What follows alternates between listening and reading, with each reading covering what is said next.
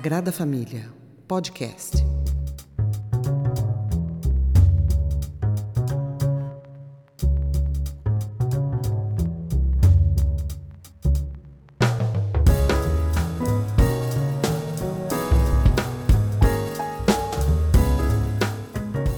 Boa noite, amigos e amigas do podcast A Sagrada Família. Esse é o 51º podcast. Estamos começando o ano, ano novo, ano de eleições, e trouxemos aqui alguns convidados para debater com a gente. Né? Representando o podcast A Sagrada Família, o professor Cristiano José Silva. O professor Cristiano, ele é formado em filosofia, tem mestrado em educação, estuda a obra de Marx, Gramsci e autores nessa linha. Como convidados, nós temos hoje o professor Anselmo Heidrich. Aí. Heidrich, Heidrich, né? O Anselmo ele é professor de geografia, muitos anos de docência. Ele é mestre em geografia pela Universidade de São Paulo. Também trouxemos o nosso amigo, professor Uriel Irigaray. Uriel ele é mestre em literatura, doutorando em antropologia pela Universidade de Brasília. E o Uriel ele, ele estuda temas como tradição, antropologia, religiões, política e afins. Depois ele pode se apresentar um pouquinho melhor. Sagrada Família, podcast. Senhores, é, para começar a nossa discussão, vamos fazer então encaminhar por debates temáticos. Eu vou lançar a primeira questão, o primeiro tema, na verdade, né? Eleições 2022. Até o momento, pelo que nós vemos, a tendência é uma polarização de um lado entre o Bolsonaro e do outro lado o Lula. Não sabemos se isso vai se manter ao longo do ano, muitas coisas podem acontecer, facadas e coisas do tipo, né? Mas é, tudo indica que o caminho vai ser esse, né? Queria que os senhores comentassem se vocês veem que a tendência é essa polarização, se isso é bom, não é bom, se há outros candidatos que podem acabar crescendo, Moro, Dória, não sei, Ciro Gomes, não sei quem mais vai estar na parada. Então, queria começar é, levantando esse tema. Posso começar? Tá. Segundo aquela pergunta que tu nos mandou por WhatsApp, né? O jogo eleitoral se desenha uma polarização Lula-Bolsonaro. Bom, isso aí já é evidente, né? Agora, como vai se comportar a burguesia, a mídia, o exército e o povo nessa disputa? Bom, penso o seguinte, né? O exército já está dividido. Já mostrou a Marinha aí aprova a vacinação. Acho que essa é uma pedra de toque, né?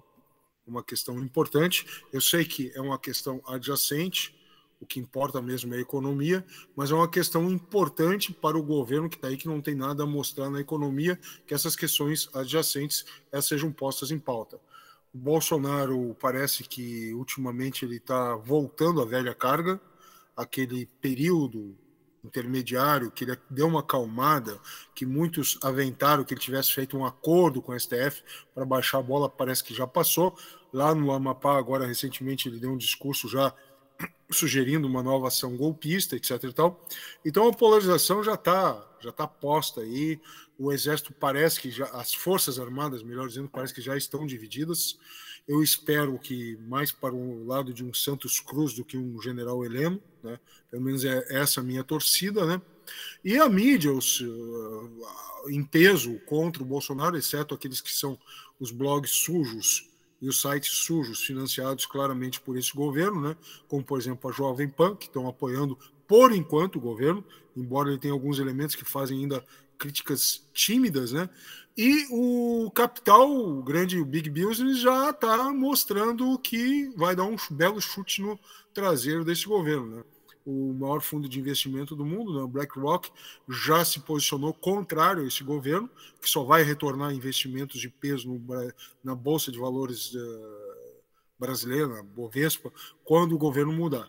Então, quer dizer, está tudo se desenhando para um isolamento desse governo. Né? Pelo menos é assim que eu vejo. Tá? Agora eu já falei demais, passo a palavra aos colegas que devem ter seus pontos de vista. É, é, essa questão da polarização, né, talvez eu esteja fugindo um pouco aqui do, do assunto, mas eu, eu acho que é interessante a gente notar que, que essa polarização ela é dada mais por um esvaziamento aí de, vamos dizer assim, de, de lideranças, né, é aquilo que no senso comum as pessoas falam, ah, não tem ninguém, né? É mais pelo, é, pela falta de, de nomes viáveis, né? Porque assim, todas as alternativas que tentaram fazer decolar desidrataram, né? Então eu acho que essa polarização tem mais a ver com isso do que efetivamente com uma polarização ideológica, né? Porque embora a gente esteja trabalhando o tempo todo aí com essas categorias, né, de esquerda, direita, né? Então o país está polarizado entre a esquerda, a direita, né, os bolsonaristas e os esquerdistas no geral, né? Não é bem assim que isso se dá no nível aí do, do, do, do povão, né? As categorias folk não são exatamente assim, né? Tanto é que é muito comum, eu acho que existem alguns estudos sobre isso, né? Fizeram piada aí sobre Bolso Lula, né?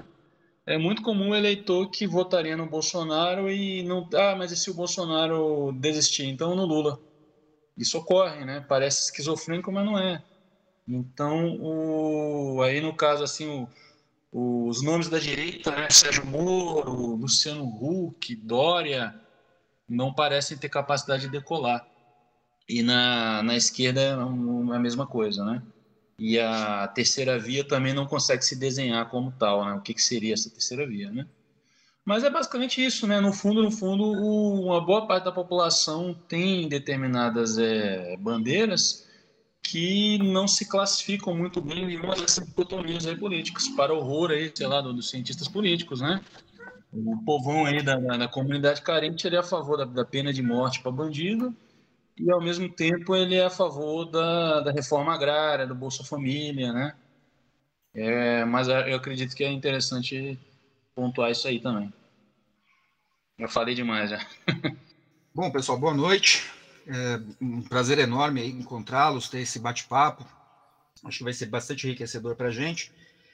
É, vamos lá, vamos tentar expor aqui um pouquinho como que eu vejo essa, essa questão. Né? Vou, vou tentar me fixar nos, nos, nas aporias, né, que, que me parecem mais, mais importantes nesse momento. Né? A primeira delas é a seguinte: é, o, os caras que efetivamente têm, têm poder de decisão, têm poder de controle no processo todo, e eu estou falando naturalmente do grande capital, da burguesia. Eu entendo que os militares têm uma função também importante de chancela e, de adesão ou não e tal. A primeira pergunta é a seguinte: é, eles estão ok com Lula de volta? É, acho que é, esse, esse é o primeiro nó que, que me chama atenção. Por quê? Porque aí não, não é o caso aqui de entrarmos em, em um debate se foi golpe, se não foi golpe em 2016, é, mas que a Dilma Rousseff e o PT foram apeados do poder, foram.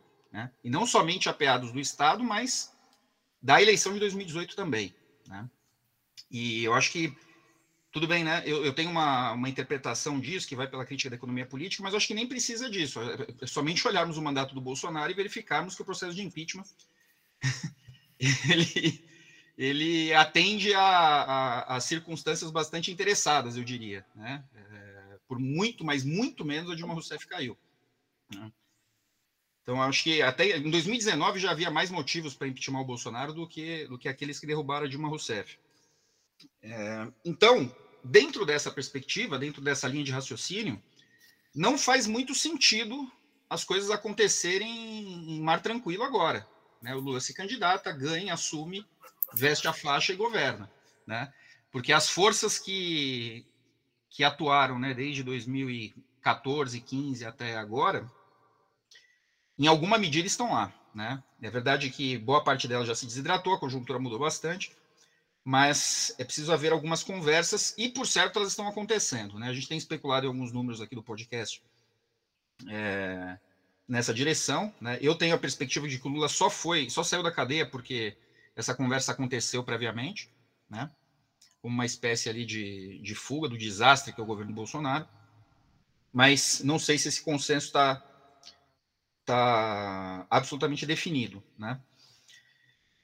O segundo ponto que eu, agora pensando um pouco em termos de lógica eleitoral e tal, é, eu concordo com o Uriel no sentido de que essa polarização de maneira nenhuma coloca dois projetos, um de direita, um de esquerda, é, é, pelo menos no sentido das decisões de voto, né?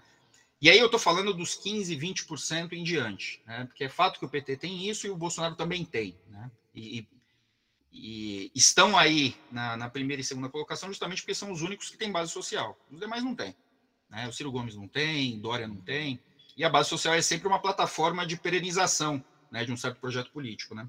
É claro que, olhando para essas bases sociais, a gente está falando né, de um projeto meio Pinochet, assim, né, um, um fascismo neoliberal, né, é, um neoliberalismo totalitário do lado do Bolsonaro, e um projeto social-democrata sindical ali no, na perspectiva do Lula, né, não, não, iria muito mais além disso. É, e aí, é claro, tendencialmente, eu entendo que são essas as forças que vão, que vão brigar,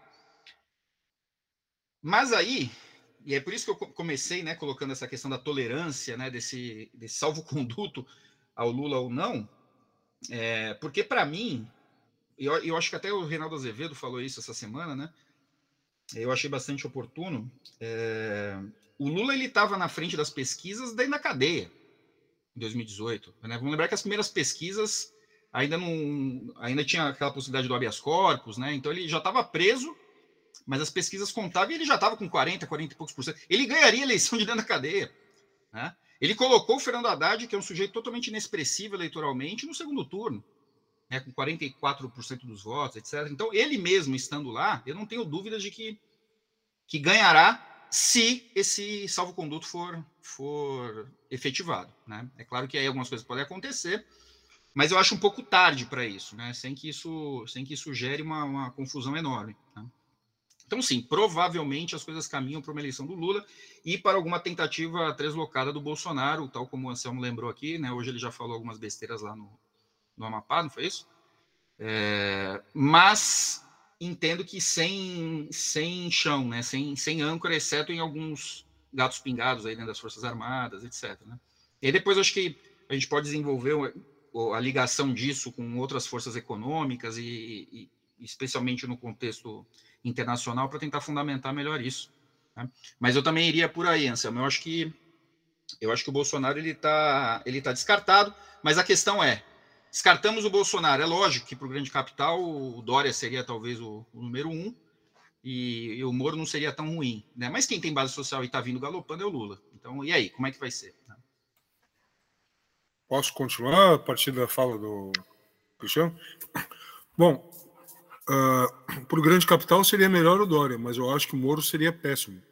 E não por ser favorável ou desfavorável ao grande capital, mas porque o Moro é inábil. O Moro ele não tem dom para política. O Moro ele seria um ótimo promotor. Juiz ele já provou que não é, né?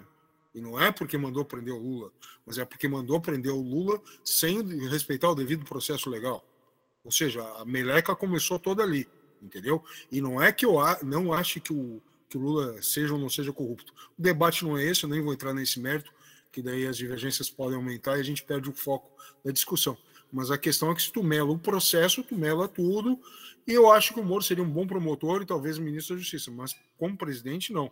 A não ser que ele tivesse um ministro da Casa Civil excepcional para fazer o serviço dele.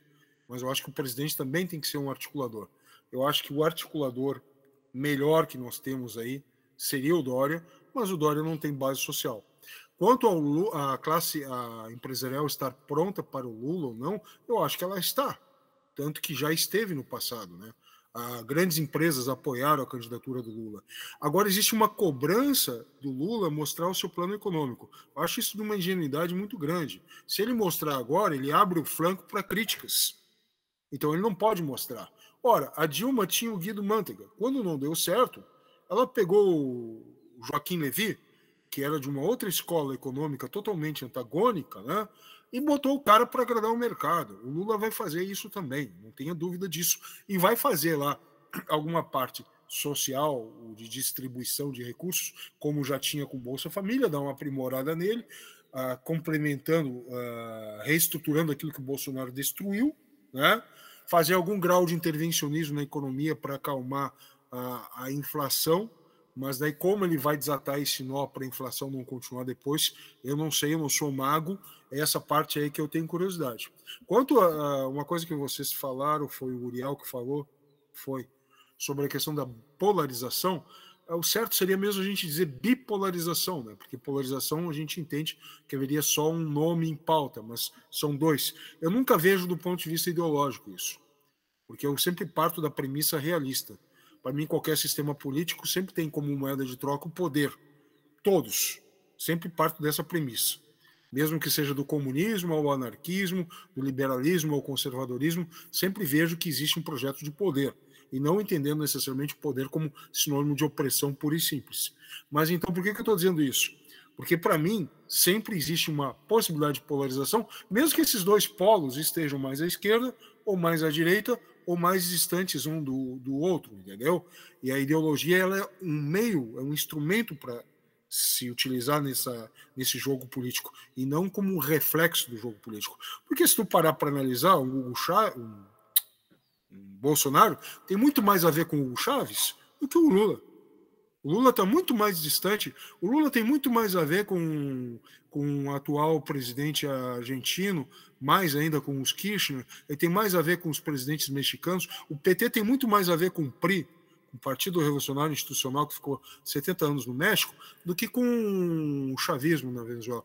O, o tipo de, de, de, de, movimento político da Venezuela tem muito mais similaridade com o bolsonarismo, no sentido de atacar as instituições, refazer a Constituição, afastar ou, ou minar a Suprema Corte. Então, para mim, dizer a um é ideologicamente diferente do outro diz muito pouco.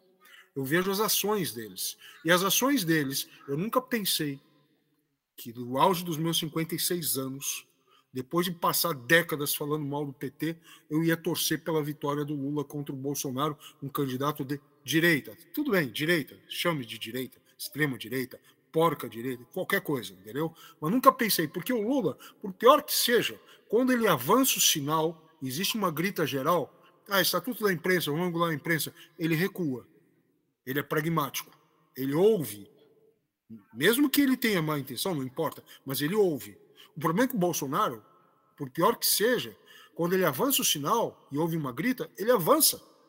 Ele não recua. Ou seja, ele leva uma instabilidade institucional que é muito pior que instabilidades econômicas passageiras. Porque a instabilidade econômica a gente recupera, mas institucional, se tu acabar com, com o edifício da, do Estado de Direito, acabou com tudo. O que vem depois disso é barbárie. Então, infelizmente, vou ter que torcer para o Lula. Não tem outra alternativa. É isso. Sagrada Família, podcast. Bom, eu acho que pela sequência eu, eu posso pontuar algumas coisas aqui, né? Inclusive, eu, eu queria me retificar aqui, né? Que eu abri a minha fala aqui sem desejar boa noite aí a quem estiver nos ouvindo, né? Foi a... Peço desculpa aí pela delicadeza, né? Já fui falando. Boa noite a todos. então, assim, só pontuando alguma, algumas falas aí do que apareceram aí na conversa, né? É... Essa comparação aí que se faz entre a questão do, do, do Bolsonaro e, o, e, as rupturas, né? E o chavismo, ou qualquer coisa que destoie aí do, do, do paradigma aí, né? Da, do Estado de Direito, democracia, etc. É, eu acho que assim, o, é inegável que no Brasil você tem uma queda de braço entre os poderes. Quer você goste do Bolsonaro ou não, né? Eu considero o pior presidente da história do Brasil. Mas é fato que há uma queda de braço entre os três poderes e há uma, uma tendência, se é que a gente pode chamar assim, a uma certa juristocracia, né? O, você vem aí desde a Lava Jato, né? Tecnicamente falando, o MP não integra o poder judiciário, né? Mas você tem uma dobradinha aí, né? Entre o, o STF querendo, digamos assim, é, usurpar certas funções do poder legislativo e do executivo, né? É, um, é uma briga feia aí, a briga de foice, né?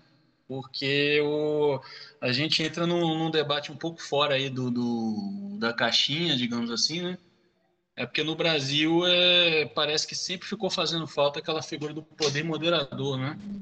Eu não falo nem necessariamente em termos monarquistas, né? Não estou defendendo a restauração monárquica, mas o, o, esse modelo aí do tripartite parece que nunca funcionou muito bem por aqui, né? Faz falta uma instituição aí que atue como uma espécie na prática, né? De peso da balança, né? Seja os militares, né? seja agora o judiciário, né? Então a briga é meio por aí. E Agora, o, se o Bolsonaro é ditatorial, digamos assim, ele é um ditatorial, um ditador de filme do. Não é nem do Woody Allen, né? Acho que é Monty Python, né? Porque, na verdade, é uma ditadura do caos, né? É um, é um tipo de ditador muito estranho, né? Cadê o totalitarismo bolsonarista, né? O cara foi barrado ali no estádio, né? É, na, a ditadura do Bolsonaro é a ditadura da anarquia, né? Não, não, sei quem foi que falou esses dias aí, não sei se foi aquele Paulo Giraldelli, dizendo que o Bolsonaro era o, o primeiro modelo de um presidente anarquista no Brasil, né? Se depender dele, não, não tem mais limite de velocidade de trânsito, não tem regulamentação em relação ao agrotóxico, não tem cadeirinha de criança, cinto de segurança, não tem nada, né? Tá tudo liberado, né? Proibido proibir, né? Então, assim, é, se tem alguma tendência ideológica nítida ali no, no, no Bolsonaro, pelo menos no, em seu governo atual, é um, um tipo vulgar de liberalismo, né, no sentido de uma tendência geral aí à desregulamentação, à flexibilização é, de tudo, né? Mas é sob o signo da, da incompetência, né? Acho que o principal problema aí do, do, do Bolsonaro é, acima de tudo, é a, a má gestão, né? Ele não consegue colocar quadros minimamente competentes em, em nenhuma, nenhuma área técnica, né? E não consegue basicamente exercer poder, né? Se não de forma destrutiva, digamos assim, né? Ele consegue destruir as, as instituições, destruir no sentido de sucatear, né? Bagunçar, atrapalhar o, o funcionamento da máquina pública, né? Mas, é, enfim, é isso, né? Em termos de Estado democrático de direito, como última fronteira da civilização, aí nesse ponto aí talvez eu seja um pouquinho mais é, realista político aí do que o, do que o próprio é, o nosso amigo aí, o Anselmo, né? Quem gostaria de complementar essa fala do Uriel? Sim, sim. É, bom, as duas, né? É, mas vou começar por essa, por essa Duriel, para não, não ficar muito distante. É, e aí, pedindo desculpas aqui pela, pela breve divagação filosófica, né? Mas é, as pessoas de fora da esquerda tendem, tendem a enxergar é, uma certa homogeneidade, né? No, nas diversas correntes de esquerda, tal, coisa que nunca foi verdadeiro. É, desde lá do, dos anos 40 do século XIX que, que a polêmica ela é absolutamente presente, né? É, mas aí eu me recordo, tem um livrinho do, do, Carlos, do Carlos Nelson Coutinho, que eu acho que é de 62 ou 72, 72. Carlos Nelson, jovenzinho ali, né, escrevendo sem muitas peias acadêmicas e tal, é, analisando o, o estruturalismo. E aí ele vai dizer ali, mas sem desenvolver, né? Ele simplesmente solta assim que o pensamento do Foucault resultava em fascismo. Né? É, coisa que coisa que é um raio em céu azul ali, principalmente naquele momento, né? E eu acho que até hoje para muita gente. E, e, eu trago essa ideia aqui para a gente pensar o seguinte: o Uriel veio com essa ideia do Bolsonaro como um, governante anarquista, etc. É, essa direita bolsonarista, né, eu não sei em que medida que, que vocês têm proximidade com ela ou não, enfim, é, me parece que não muita, mas essa, essa direita bolsonarista, anarcocapitalista, etc., é, ela é muito semelhante justamente à esquerda identitária, é, justamente pela sua epistemologia corrosiva, né? É, nada, nada fica de pé, mas aí que tá, né? É, tem, uma, tem uma falta de dialética aí, né? No, no, processo crítico, eles acabam dissolvendo a tal ponto que eles entram no irracionalismo completo, né? Então, eu tive uma discussão semana passada com, com um camarada do abolicionismo penal, e o que eu disse para ele foi o seguinte: foi, cara, a sua lógica levada às últimas consequências dá na milícia, cara. Você quer ter uma experiência de abolicionismo penal? Vai morar no Rio de Janeiro, numa, numa, numa região de milícia, que é, é isso que acontece lá né? Não à toa é justamente a lógica bolsonarista, né? É, a sociedade miliciana. Então, e é, e é, e é por onde eu entendo que o Olavo de Carvalho vai também. Né? É, na verdade, essa, a, tanto a esquerda identitária como essa direita olavista, bolsonarista, etc., acho que a gente vai falar um pouco depois sobre isso, é, são ambas produtos né, dessa, desse relativismo pós-moderno. Né? dessa, dessa ausência de ontologia né, dentro da, do pensamento social. E é claro, a diferença é, é bom, e o, e o, Lula nessa história, né? O Lula não é um identitário, isso é claro, né? E embora o PT tenha numerosas correntes identitárias ali dentro, é, o coração do partido nunca foi, né? Então é uma pessoa, é, assim, são, são pau, o partido aceita na, na, na dimensão das pautas, é, mas não isso não estrutura a leitura da realidade, né? É, senão nós caminharíamos, por exemplo, para esse tipo de, de ideia estapafúrdia, né? Como abolicionismo penal na perspectiva da esquerda e a milicianização na perspectiva da direita, né? Liberando arma para todo mundo, enfim, tudo isso que o Bolsonaro é, apregou. E aí eu chegaria é, a partir dessa chave na, na fala do Anselmo, né? É, de fato, se a gente pensar nessa bipolarização, já aceito aqui a, a, a recomendação, é, nós poderíamos até mesmo falar em Bolsonaro e os outros, né? no sentido de que, no sentido de que os outros é, têm pelo menos o mínimo de responsabilidade com a estrutura institucional do país. Né? Mas eu veria aí, e aí eu retomo aquela minha preocupação inicial, é, que embora a preservação e as alterações né, que, que, que, eventualmente se façam necessárias sejam feitas paulatinamente e tal, mas embora, embora a, a preservação das instituições seja uma coisa importante para quem tem o mínimo de responsabilidade histórica, o que a gente agora está tá tendo que lidar é essa, essa lógica à la carte da, da da, do, dos encaminhamentos, né, das dinâmicas institucionais. Né? E aqui eu estou me referindo especificamente é, à dinâmica da Lava Jato. Né? Então, vocês lembraram né, a, a, articulação obscena que havia entre o Ministério Público e a 13ª Vara, mas isso se estendia às instâncias superiores, inclusive ao STF. E eu acho que o momento mais emblemático para isso foi o voto da Carmen Lúcia, ano passado, ou retrasado, né, que liberou o Lula. Né? Foi o voto dela que mudou. Né? Mas veja, lá naquela, naquela decisão do habeas corpus de 2017 ou 18, se não me engano, é, todo mundo sabia que a Carmen Lúcia estava votando, votando contra as suas convicções. Quem conhece um pouquinho da carreira dela sabe né, que, que ela é uma garantista. Não fazia sentido aquele voto ali. Mas ela vota contra o habeas corpus e depois faz um voto coerente com a sua biografia assim que os ventos mudam. Né?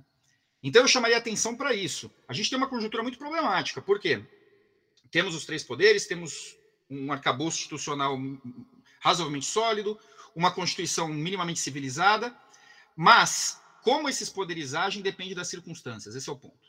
Né? Então, qual é o valor dessa armadura institucional? Claro, né? Ele é capaz de reagir a algumas coisas, como tem acontecido, né? O Bolsonaro barrado no, no, no estádio, é, a vacinação acontecendo a despeito dele e tudo mais. É, mas essa essa fragilidade, né, dessa dessa vontade institucional, né, é que é que me preocupa e que me, me ainda me gera dúvidas em relação aos encaminhamentos eleitorais, né? No entanto, é,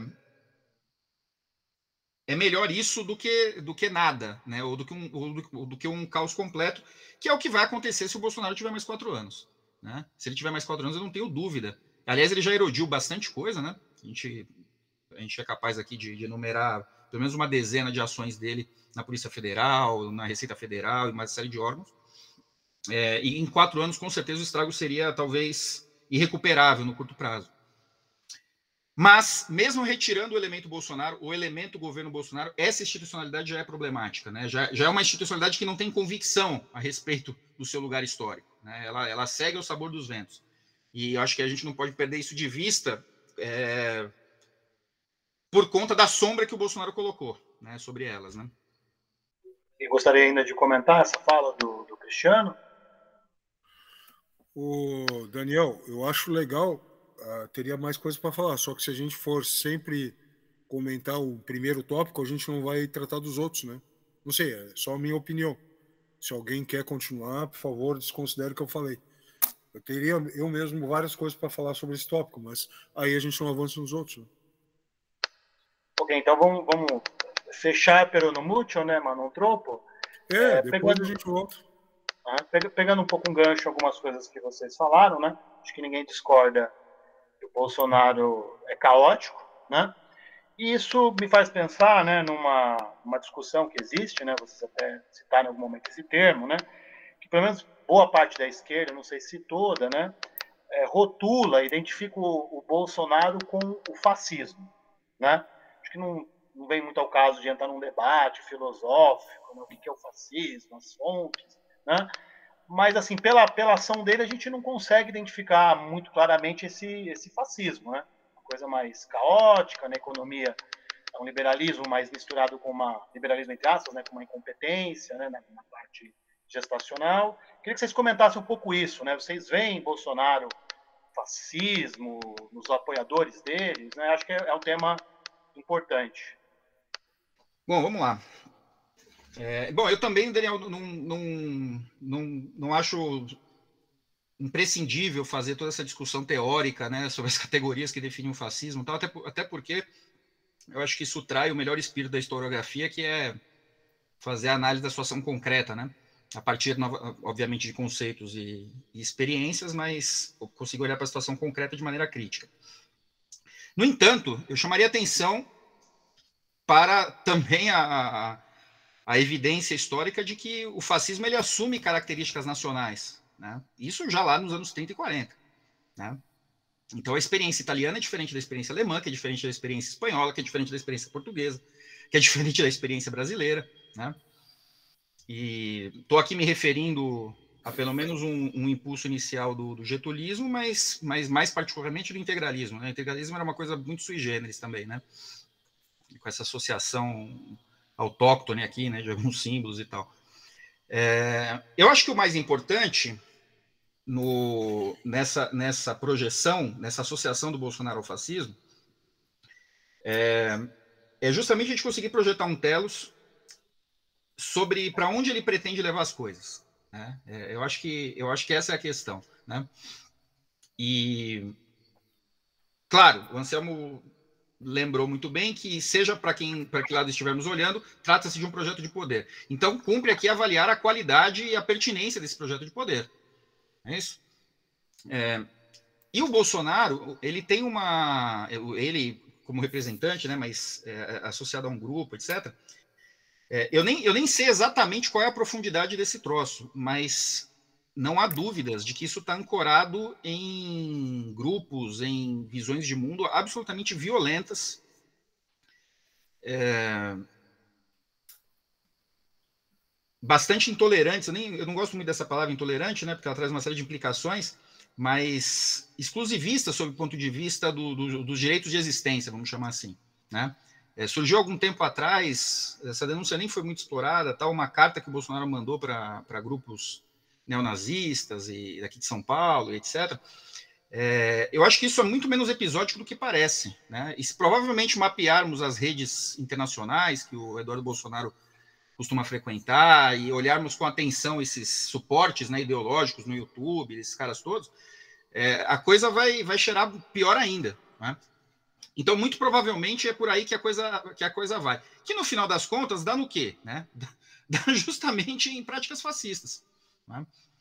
No micro e no macro, né? pensando na maneira como as instituições se informam a respeito disso e, e também nos, nas relações possíveis que isso tem na, na, na, no dia a dia das pessoas, né? Então, dentro da sociedade civil mesmo. E eu acho que é nesse ponto, eu acho que está tá aí o fulcro do, do desconforto que as Forças Armadas são constantemente colocadas. Porque, inegavelmente, há quadros ali importantes que participam né, desses valores, dessas projeções. Mas há uma boa parte, talvez seja a maioria, mas nem, não com tanto poder assim, ou não com tanta intenção de participar ativamente do debate e, e da, da, ocupação de espaços, que, que não, né, que tem uma outra formação, tem uma outra perspectiva. É, e aí esses, esses atritos ficam funcionando ali o tempo inteiro. Então, assim, eu, eu retomaria essa questão do descarte possível do Bolsonaro, é, nessa direção. Uma boa parte do racha da, da, direita que votou nele em 18, eu acho que tem muito a ver com isso, né? Justamente essa percepção de que de que ele está rompendo com, com elementos essenciais de uma sociabilidade, pelo menos em termos ocidentais. Né? Então acho que eu acho que sim. Eu associaria, mas chamaria aí de um fascismo em sentido lato, sem muitas preocupações com o conceito, com as definições. Então, é, essa questão do fascismo é um debate muito complicado, porque hoje em dia o fascismo é, é uma categoria acusatória, né? Isso daí eu defendi aí num, num artigo aí que foi recentemente publicado no capítulo de livro, editado pela PUC Minas Gerais, em Ciências da Religião, mas é eu sou tão é, inútil que agora eu não consigo lembrar o nome do próprio livro, mas enfim. é, o que, que acontece? Eu não, eu não fica tranquilo, eu não vou entrar nessa discussão porque estaria fora do. A gente ia ficar a noite inteira aqui discutindo né, o que é fascismo, o que não é fascismo. Mas assim, o, se a gente for discutir o, as definições de, de, de fascismo, não dá para parar naquela coisa lá, né, da, da escola de Frankfurt, não sei o quê, né, é, tem, tem, que pegar uma historiografia um pouco mais recente, né? Tanto historiografia quanto ciência política, né? Então você pode pegar lá o Stanley Payne, você pode pegar o Roger Griffin, você pode pegar o Ernest Nolte, você pode pegar os caras mais, é, mais recentes. É, tem um pacote básico, né? Tem uma amiga minha que gostava de, de usar essa expressão, um pacote básico. Ela com certeza não, não vai estar ouvindo, mas tudo bem. É... O, sempre envolve uma ideia de ultranacionalismo, né? Eu acho que isso é o básico. É, porque, veja, você tem o, o fatismo italiano propriamente dito, não é isso? E aí você tem o, o fascismo como categoria, a generalização, né?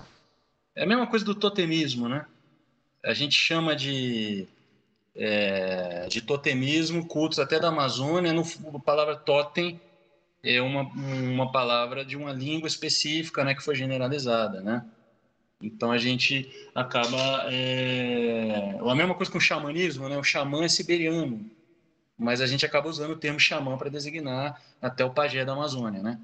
Você pega um fenômeno histórico específico, a partir de algumas características daquele fenômeno, por algum motivo, seja porque ele é o mais famoso, porque foi estudado primeiro aí por algum é algum pesquisador europeu aí, né?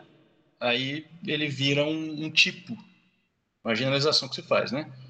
E então você tem pelo menos três sentidos de fascismo, né? Você tem o fatismo, aquele movimento histórico lá italiano do vintênio. Você tem o, os fascismos, como essa generalização para designar um monte de movimentos nacionalistas, geralmente dos períodos entre os anos 30, 20, 30, 40, e o, os similares, né? Por analogia. E você tem a categoria acusatória, né? A categoria acusatória não, não nos interessa. Maduro é fascista, ou Felipe Neto é fascista, qualquer um é fascista, né? É apenas um, uma categoria acusatória, é um xingo. Na categoria, a categoria fatismo italiano não nos interessa também, a gente não está discutindo a história da Itália dos anos 20 e 30. Então, o que nos interessa é essa generalização, né? É, o, o, Roger Griffin ele vai dizer que, o, que o, os fascismos seriam uma, o ultranacionalismo populista, né?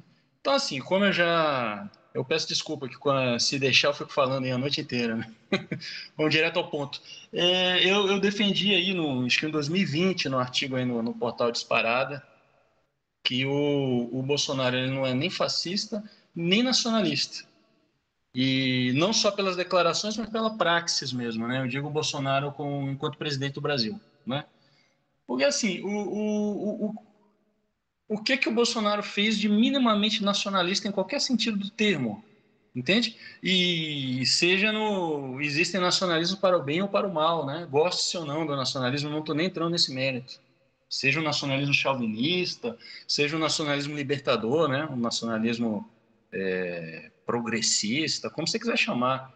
Nacionalismo econômico, tem alguma medida protecionista? Não tem. Política externa, é um alinhamento incondicional aos Estados Unidos, né? Uma coisa inédita na nossa história, porque nem mesmo no regime militar você observava isso, né? Pelo contrário, o regime militar foi marcado, ou regime civil militar, né, melhor chamar assim, ele foi marcado basicamente pelo, pela política externa independente, né? Se você pegar o Geisel, por exemplo, né, está mais próximo em alguns aspectos aí dos melhores momentos aí da política externa do Lula, né, com Celso Amorim e tal. Então, assim, é, economicamente não tem nacionalismo, em política externa não tem. Culturalmente, o mais próximo que se chegou a isso, ensaiou, mas morreu logo ali no início, para o bem ou para o mal, né? Foi o Roberto Alvim. Mas aí ele fez um cosplay de, de Goebbels, né? Foi a, a melhor performance de arte contemporânea do, do século XXI, despirocou e caiu, né? Então, assim, é, é, um presidente que, quando queimou o Museu Nacional, né? Ah, queimou, acabou. Você nunca viu um ufanismo do, do presidente Bolsonaro de dizer que embora ele coloque na campanha Brasil acima de tudo, na prática não existe nenhuma valorização do patrimônio histórico-cultural, nada, nada, nada. Então, assim, cadê o nacionalismo? Não tem, não tem nem no âmbito xenofobia, né? Nós não temos um presidente de extrema-direita. Seria de se esperar que, que tivesse uma xenofobia até preocupante, né? Em época de pandemia. Em plena pandemia, as fronteiras ficaram abertas, né? Por um tempo em que quase ninguém mais estava mantendo as fronteiras abertas, né? Não tem nacionalismo nenhum. E então, assim, não é nem nacionalista nem fascista. Não... Mas, claro, aí vai depender da, da definição que você está usando de fascismo, né? Mas se a gente está tomando emprestado um termo que é do, da experiência italiana, né? De um certo corporativismo, né? Tudo pelo Estado, nada fora do Estado. Eu não estou igualando a experiência fascista ao à esquerda, não. Não vou entrar nesse debate dos liberais que falam que, que o fascismo era de esquerda. É, é outro debate estéreo mas eu digo assim, um mínimo de ultranacionalismo, ou pelo menos de um pouquinho de nacionalismo, era de se esperar, não tem. Então, assim, o, o Bolsonaro não é um fascista, ele é um, um troll liberal, né? É, um, é o troll liberalismo cínico, não é fascismo, né? É, Anselmo, desculpa, antes de você entrar aí, deixa eu só colocar uma questão rápida para o Uriel comentar aqui. É, mas não poderia ser um nacionalismo com a bandeira americana? Ou seja, o sujeito é tão raso que ele vai projetar esse nacionalismo, eh, não no Brasil, mas no caso do, dos Estados Unidos, né? E aí até, até eh, ele até flertou um pouquinho com o sionismo e tal, né? Mas, mas será que essa coisa toda... E aí eu estou pensando Ernesto Araújo, nessa gente toda. Né? Será que essa coisa não está projetada né, para a América? Mas aí o nome disso é entreguismo, né? Não é nacionalismo. O nacionalismo dos outros é, é entreguismo, né? Outra coisa. Bom, pessoal, no caso aí, o Bolsonaro, o governo Bolsonaro não se aliou, alinhou aos Estados Unidos da América, mas sim ao trumpismo, né? que é uma vertente dentro do Partido Republicano que está tomando corpo lá. Se tu olhar as medidas de longo prazo dos Estados Unidos, que não mudam substancialmente, seja com Biden, seja com Trump, na verdade, Trump até tentou, e foi ele que abdicou da permanência da presença militar americana no Afeganistão. Se tu olhar as propostas de Trump de diminuir o escopo militar americano nas bases no mundo, o Trump seria mais isolacionista do que, por exemplo, tem sido os partidos democratas mais intervencionistas. Então, uma coisa é falar se alinhou aos Estados Unidos do ponto de vista de long, de Estado americano, de é, permanente, perenidade. Outra coisa é o governo, né? E aí que tá, eu acho interessante essas categorias, também detesto essa polarização no sentido direita e esquerda, porque ela, ela não ajuda a explicar o que acontece, né? Assim como os liberais dizem, ah, o nazismo é de esquerda, bobagem, entendeu? Tu tem que ver que naquela conjuntura específica o nazismo estava à direita. Porque se tu vai dizer que o nazismo é de esquerda só para agradar o pensamento liberal e deixar a direita livre, incólume de seus pecados, então daí tu também tem que voltar à época da Revolução Francesa e questionar aquela divisão que existia, já que existe na cabeça dos liberais uma direita essencial e uma esquerda essencial. E não é assim, depende de cada contexto histórico, existe uma direita daquele momento, uma esquerda daquele momento em cada sociedade. Né? Então, por exemplo, eu vejo hoje, né, é, muito diferente, por exemplo, a direita que aí está, de, uma, de um pensamento de direita da época de um José Guilherme Melchior, que dizia que em termos econômicos ele era liberal, em termos políticos ele era democrata, em termos culturais ele era anarquista. Se tu pegar essa parte cultural, que dá para a gente fazer um paralelo com o termo ideologia, o Bolsonaro tem tudo menos anarquista. A estética dele é de fascista. Ah, mas ele não conseguiu sequer entrar no estádio. Não conseguiu justamente porque, bem ou mal, existe um corporativismo do judiciário que é mais forte, é mais perene do que um governo passageiro. Então, quando se diz assim, é, esse modelo tripartite nunca funcionou bem no país. mas ele funciona um pouco. Porque se não fosse ele, quando Bolsonaro vem a público, num palanque, dizer que agora nós é que fazemos as leis, ele acendeu uma luz vermelha na cabeça de cada juizinho, de cada comarca espalhado pelo país. Opa, vão nos anular? Vão nos descartar? Ou seja, graças a ele falar sem pensar, acendeu a luz esse pessoal. Graças a ele falar sem pensar, no 7 de setembro, por ele, ele teria dado o golpe. Só que ele tentou comprar a polícia do Distrito Federal, aumentando o salário. Só que ele não conseguiu o apoio dela.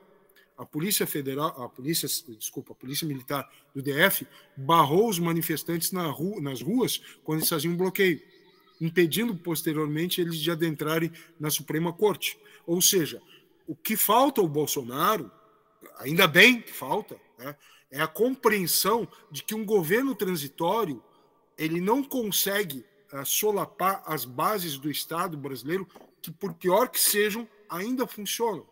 O Estado vai além do que o governo transitório. Ele bem que tentou e tenta aparelhar o Estado, né? mas ele não consegue fazer isso de maneira soft. Ele tenta fazer isso hard, fazendo alarde. Né? Se a gente pegar, por exemplo, um pensador como não é a minha linha, mas eu vou citar ele aqui porque eu aprendi alguma coisa com ele, o Nikos Poulantzas. O Nikos Poulantzas, diferente do Ralph Miliband, ao estudar o Estado do ponto de vista marxista, ele não, ele não, ele não, ele não viu o Estado de um ponto de vista instrumental à burguesia. Ele via divisões internas dentro do Estado, competições numa arena política. Né?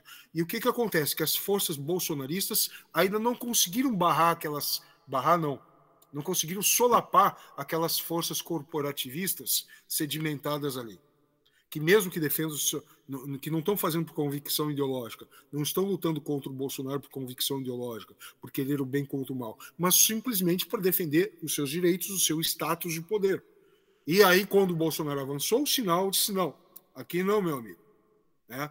Então, quer dizer, essas forças permanentes são que impedem muitas vezes um Estado brasileiro de se abrir mais ao capital externo, sendo um Estado mais liberal, ou a, permite que o Estado brasileiro mantenha uma perenidade a, que impede esses aventureiros. E eu acho que há alguma coisa aí, né?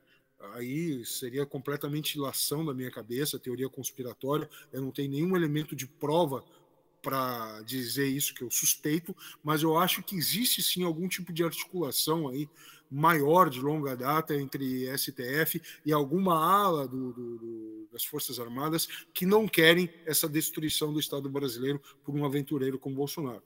Até que ponto esse pessoal consegue apoiar um candidato de oposição ao Bolsonaro como Lula, eu não sei. Se o Lula, por exemplo, fizesse uma carta aos brasileiros, como ele fez da outra vez que ele ganhou com o apoio do Palocci, eu acho que tranquilizaria. Né? por enquanto ele está deixando em stand-by isso, ele, tá, ele não está se pronunciando. Mas só para minha fala não ficar mais dispersiva, porque eu acabei falando de várias coisas e não entrando no foco sobre o que é o fascismo, eu acho sim que o Bolsonaro ele tem elementos fascistas. Eu não acho que ele concretizou isso por falta de quê? Falta de uh, aparelhamento suficiente do Estado brasileiro, ele não tem como.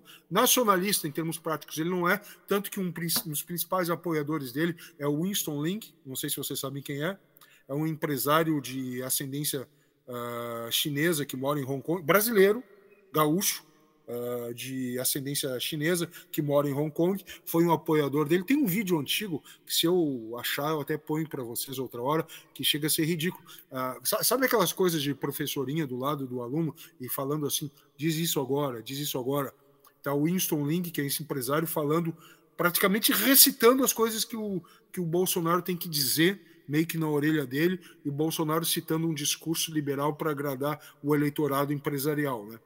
É, ou seja, o Bolsonaro nunca teve convicções liberais econômicas. Ele acabou fazendo, lançando mão delas para ter apoio. E essa galera empresarial que entrou na dele, tipo Winston Ling e o Luciano Hang, é porque se viram tão emaranhados que não conseguem mais sair, né?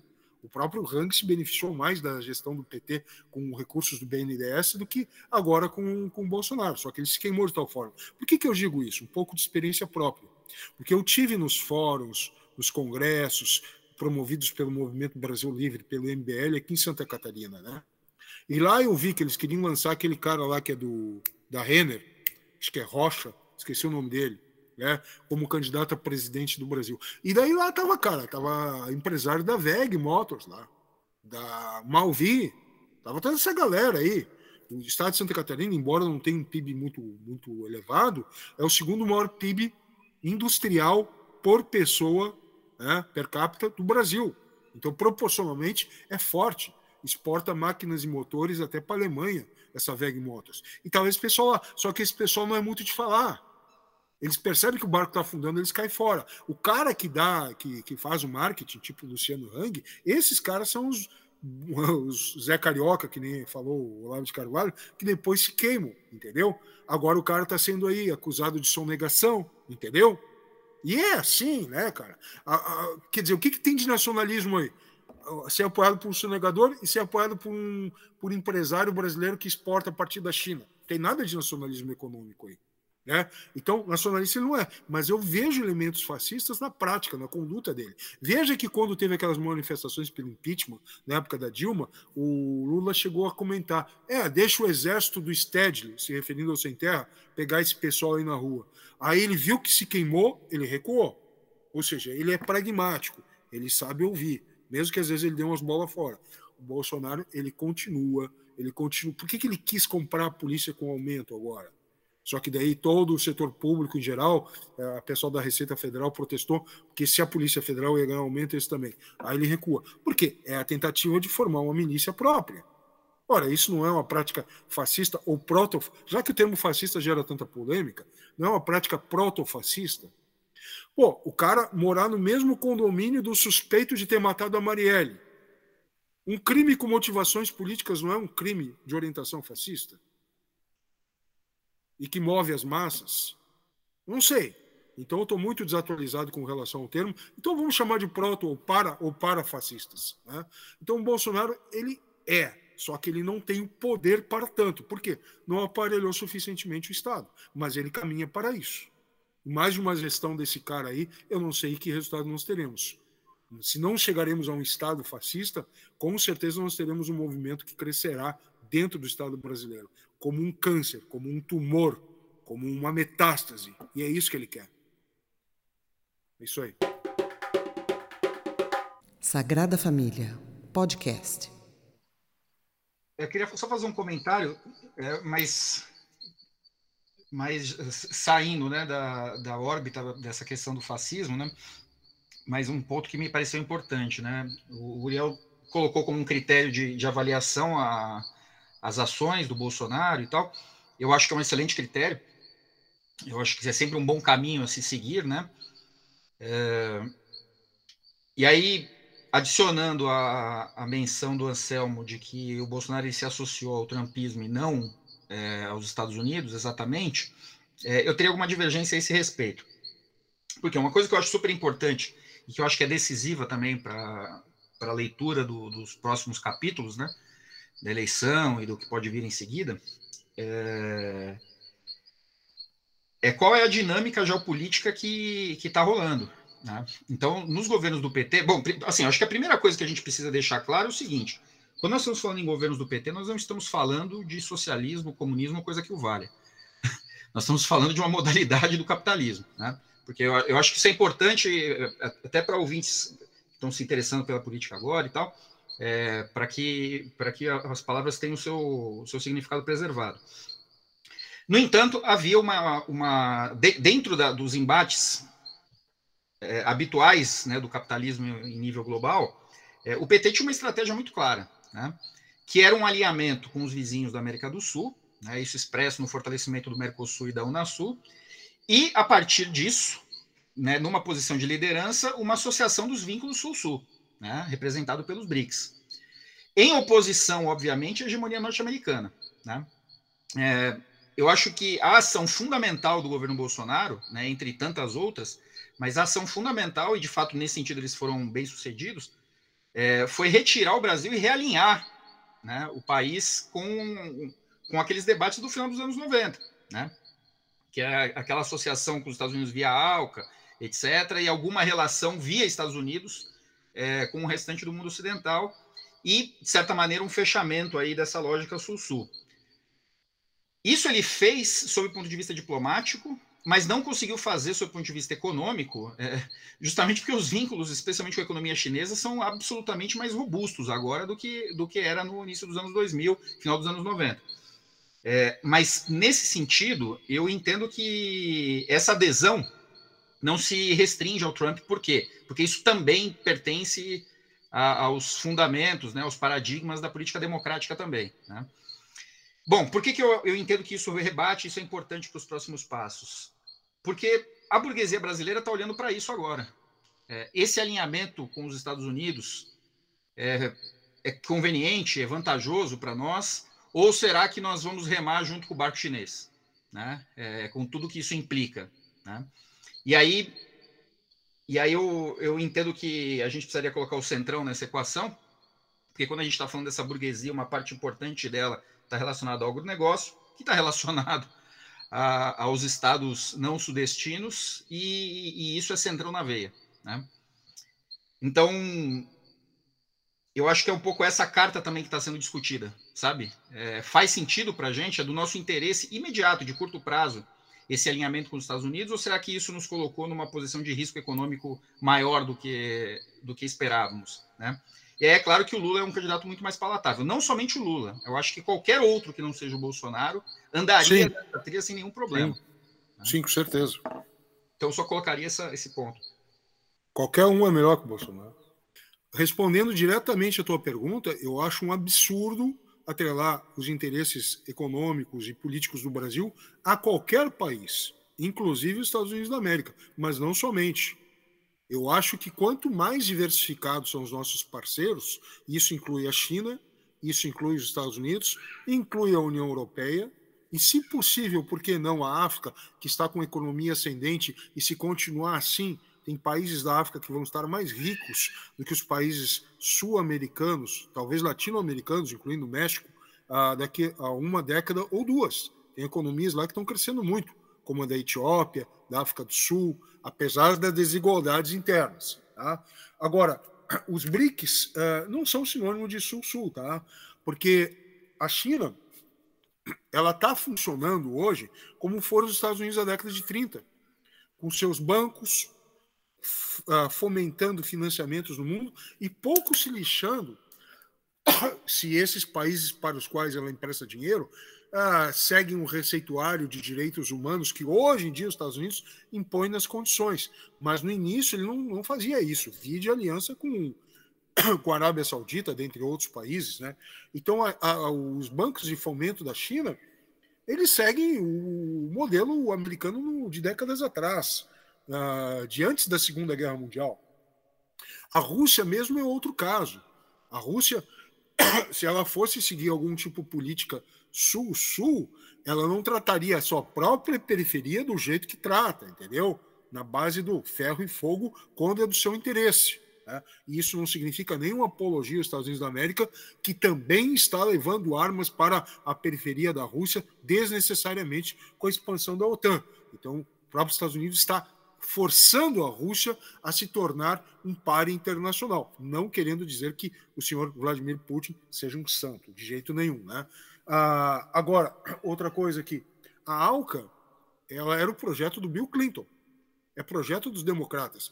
O trumpismo é o contrário. O trumpismo, trumpismo é nacionalismo, que se tornou forte, o cara se elegeu justamente por causa do déficit comercial com a China. Agora não me lembro mais, eram da ordem de centenas de bilhões de dólares. Eu vou chutar por baixo 400, tá? mas eu acho que é mais. 400 bilhões de dólares de déficit comercial. Então, quer dizer, o trumpismo justamente ele quer um protecionismo econômico, quer que a China faça uma equivalência comercial para que suas contas não fiquem tão negativas. É diferente da política do Clinton com a ALCA, que era de liberalização comercial. Então, quando a gente fala política externa dos Estados Unidos, tem que pontuar exatamente qual governo e qual política. Porque, com exceção da expansão das bases militares, há diferenças nítidas entre os democratas e os republicanos, internamente dentro dos republicanos, como entre o Trump e os republicanos mais antigos. Nossa, estou mal da garganta, vou parar um pouquinho. Não é isso aí. Queria que o Uriel desse uma palavra aí. Tá bom. eu vou dar alguns pitacos gerais aqui. Eu acho que o, se tem algum consenso aí que está se desenhando entre nós aqui, é o consenso de que o Bolsonaro é desastroso. Isso aí acho que todos nós estamos concordando. E talvez até seria interessante mais para frente a gente conversar um pouco sobre em que medida ele reflete alguns dos anseios aí da população, porque ele, continua tendo um apoio, né? que é inexplicável de um ponto de vista supostamente da, da racionalidade, né, sei lá, iluminista, pragmática, né? O cidadão está lascado, mas continua apoiando, né? Isso é, é uma coisa a ser abordada, né, em vez da gente ficar só demonizando, né, os bolsonaristas, né? Agora, para além desse consenso aí de que o acho que todos nós concordamos, né, que ele está sendo um desastre, é muito interessante a gente debater quando a gente não concorda com quase nada, né? é, então eu vou só dar alguns pitacos aí, o, né, respeitosamente e tal, né? É, eu estava lembrando aqui, tá, acho que ficou lá para trás, né? Que o, o Cristiano falou da questão do identitarismo também, né? Que é um termo que a, esquerda marxista usa muito e o pessoal é do, do trabalhismo também, né, do, do, do, trabalhismo nacionalista vem utilizando o termo, né, de forma pejorativa, né. Eu acho que tem pelo menos dois tipos de identitarismo. Tem um identitarismo individualista, altamente liberal, que é esse aí que eu, a gente chama de pós-modernismo pela falta de termo melhor. E tem um outro tipo de, de identitarismo, né, que é o identitarismo comunitário, né, porque a partir do momento que você não acredita que, que a luta de classes é o motor da história, né? Claro que a luta de classes é real e claro que ela é um dos motores da história, mas ela não é o único, né? Você também tem outros motores, como a questão nacional, a questão étnica e a questão religiosa, que está presente aí em vários conflitos a, até na Europa, né? Não é só na África, na Ásia. Isso é um tipo de identitarismo, né? Mas é o, não é que não é desse identitarismo que a gente está falando. Então tem que tem que distinguir isso, né?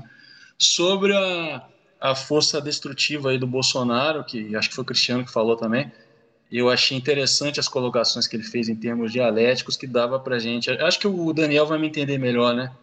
Se a gente pensar aí no, no solve et coagula, né? É como se o Bolsonaro tivesse num solve eterno, né? Um processo alquímico que não, não passa para o próximo estágio, né? Nunca sai do nigredo, né? Não vai para o aldedo, só fica na corrosão, né? Então, assim, é... é... outra coisa que foi importante comentar, eu, eu, falei que a gente não concorda em quase nada, né? Eu tenho que concordar. A, a questão da política externa, você tem uma distância imensa entre o, o, Lula, né? A Dilma, em menor medida, e o Bolsonaro, né? Porque o alinhamento do Brasil com o BRICS era com o ensaio de uma multipolaridade que se desenha, né? Os Estados Unidos não têm condições de permanecer como a única superpotência do mundo Hoje a China já é uma superpotência, né? Então, assim, os problemas que foram criados com a China foram desastrosos para o agronegócio brasileiro. É, não só a política externa, mas a ambiental também, porque hoje a China também usa critérios ambientais na importação, né? É, eu publiquei recentemente um artigo no, no portal é, né? Sobre o equívoco em achar que a, que a Rússia está em declínio, né? Sobre a Ucrânia eu não vou comentar, porque senão eu ia ficar a noite inteira falando, mas o, quem o agressou ali é, é a Ucrânia, né? Instigada pelo Ocidente. Mas não vou desenvolver esse ponto, né? Então, assim, o, embora tenha essa diferença marcante aí na, na política externa, eu acho que em, em questão de política interna, o projeto do PT e o projeto do bolsonarismo, na medida em que o bolsonarismo tem algum projeto, né? É um projeto com, com é uma condução caótica, né? Mas são diferentes vertentes do liberalismo, né? É, o Bolsa Família né, é a política neoliberal defendida pelo Milton Friedman, o tripé econômico, né? Lula é, é social-liberalismo, né? Embora geralmente o, os petistas ficam chateados quando a gente fala isso, né? Mas tem uma continuidade entre Lula, Dilma, Temer e Bolsonaro. Só que o Temer ele, ele pisa no acelerador, né?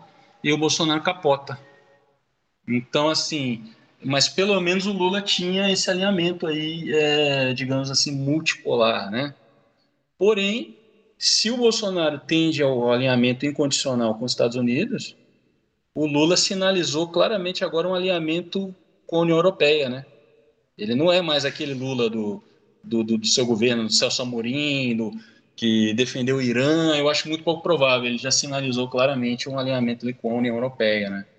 É, totalmente equivocado, né? No nosso momento histórico e geopolítico, né? Então, assim, só para terminar, retomando aquela discussão do, do, fascismo, se eu não tiver me alongado demasiado, é, eu noto que o fascismo ele é muito usado como sinônimo de bárbaro, né? É basicamente a hipótese que eu, que eu defendo naquela, naquela tese minha do, do, do fascismo, que eu, que eu mencionei agora há pouco, do fascismo como sombra do Ocidente, né? Tudo que for criminoso, é bárbaro, ilegal, fora das regras do jogo, é, é fascista, né? Porque, assim, retomando aquela questão do ultranacionalismo, o Bolsonaro nunca teve sequer intenção de avançar um protecionismo econômico, né? Nem nacionalismo econômico, né? Ele nunca teve intenção de fazer avançar o nacionalismo cultural, defesa do patrimônio histórico-cultural, né? Pelo contrário, ele é o viralatismo no poder, né? Ele nunca defendeu o controle de fronteiras, nem na pandemia, nunca se preocupou com soberania nacional. Aí a questão estética é um, é um aceno, né? É um, um tipo de trollagem até, né? Eu acho que o relacionamento do Bolsonaro com os integralistas, que hoje são um grupo aí parafascista, digamos assim, aí sim, é, parafascista, né, minúsculo, é análogo ao relacionamento do Donald Trump com a alt-right né, americana. Às vezes ele dá um, uma cenada para eles, joga um biscoitinho, né, eles se sentem importantes, né, se sentem representados, né, usa um pouquinho da estética, dos slogans aí nacionalistas, mas é só isso, né? É um, é um tipo de trollagem mesmo, né? É aquela coisa de fazer coletiva tomando copo de leite, né? É essa linguagem de meme, de debate, né? É por isso que eu chamo de troll, liberalismo, troll neoliberalismo cínico, né? Mas não, não fez tanto sucesso quanto a Márcia Tiburi, né? O negócio dela de tubo, tech, não, sei o quê. Não.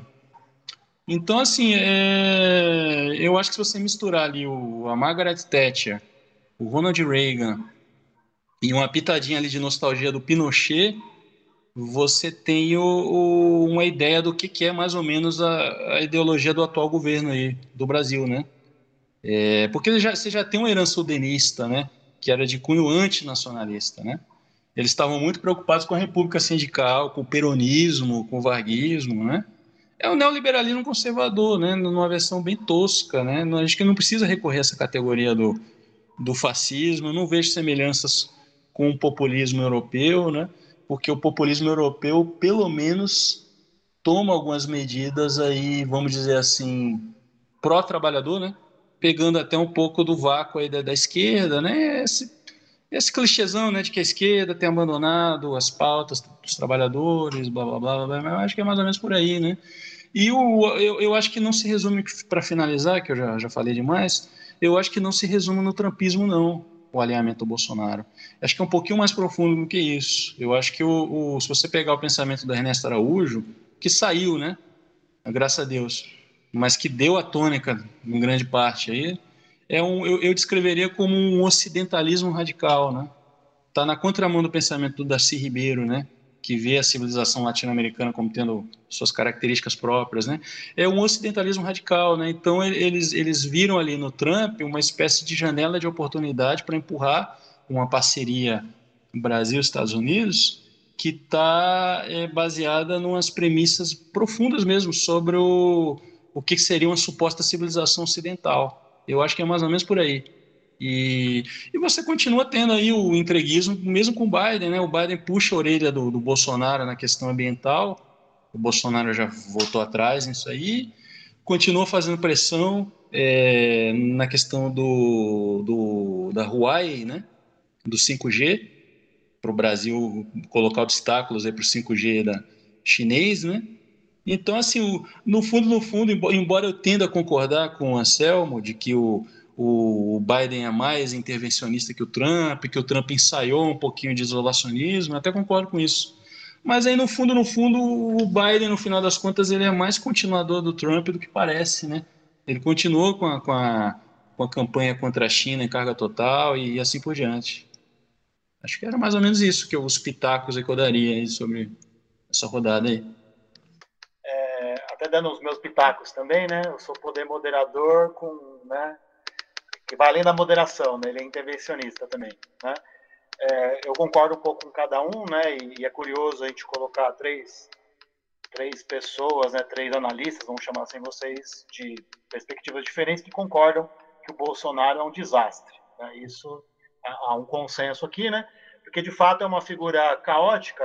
Há momentos que, quando é interessante mais para o público dele, né, que é esse público das redes sociais, né, ele ensaia um discurso anti-China, aquela polêmica com o presidente da França. Então, quando é interessante, ele simula né, um nacionalismo, entre aspas, mas isso não se concretiza é, na prática. Né? Havia uma certa proximidade com o trumpismo, né, tanto que eles fizeram. É, foi bem desgostoso a vitória do, do Biden para eles, né, mas como o Uriel coloca, não quer dizer assim que o Biden é tão diferente do Trump em, em vários, em vários aspectos, né? E, e, o Bolsonaro tem esse elemento que o Uriel citou também, né? Que essa questão geracional, né? É, essa questão das redes sociais, dos memes, ele é um meme ambulante, né? A estética dele está associada a isso, para falar aquelas coisas grosseiras, né? Fazer dar golpinho, né? Que muitas vezes também não, não sai do nível, felizmente não sai do nível retórico. Porque, aí sim eu concordo com o Cristiano e com o Anselmo, que há alguns elementos proto-fascistas, talvez porque ele não, ele não conseguiu minar as instituições e não consegue um, implementar um Estado miliciano, né? a polícia na mão dele, todas as instituições. Ele não, não, não conseguiu fazer isso ainda, né? por inabilidade, por, por falta de, de força política. Né?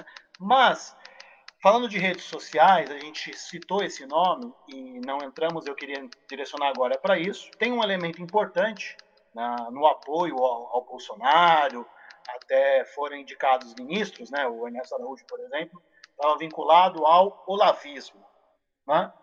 E aí eu queria jogar agora uma questão para vocês, nesse próximo bloco. Né?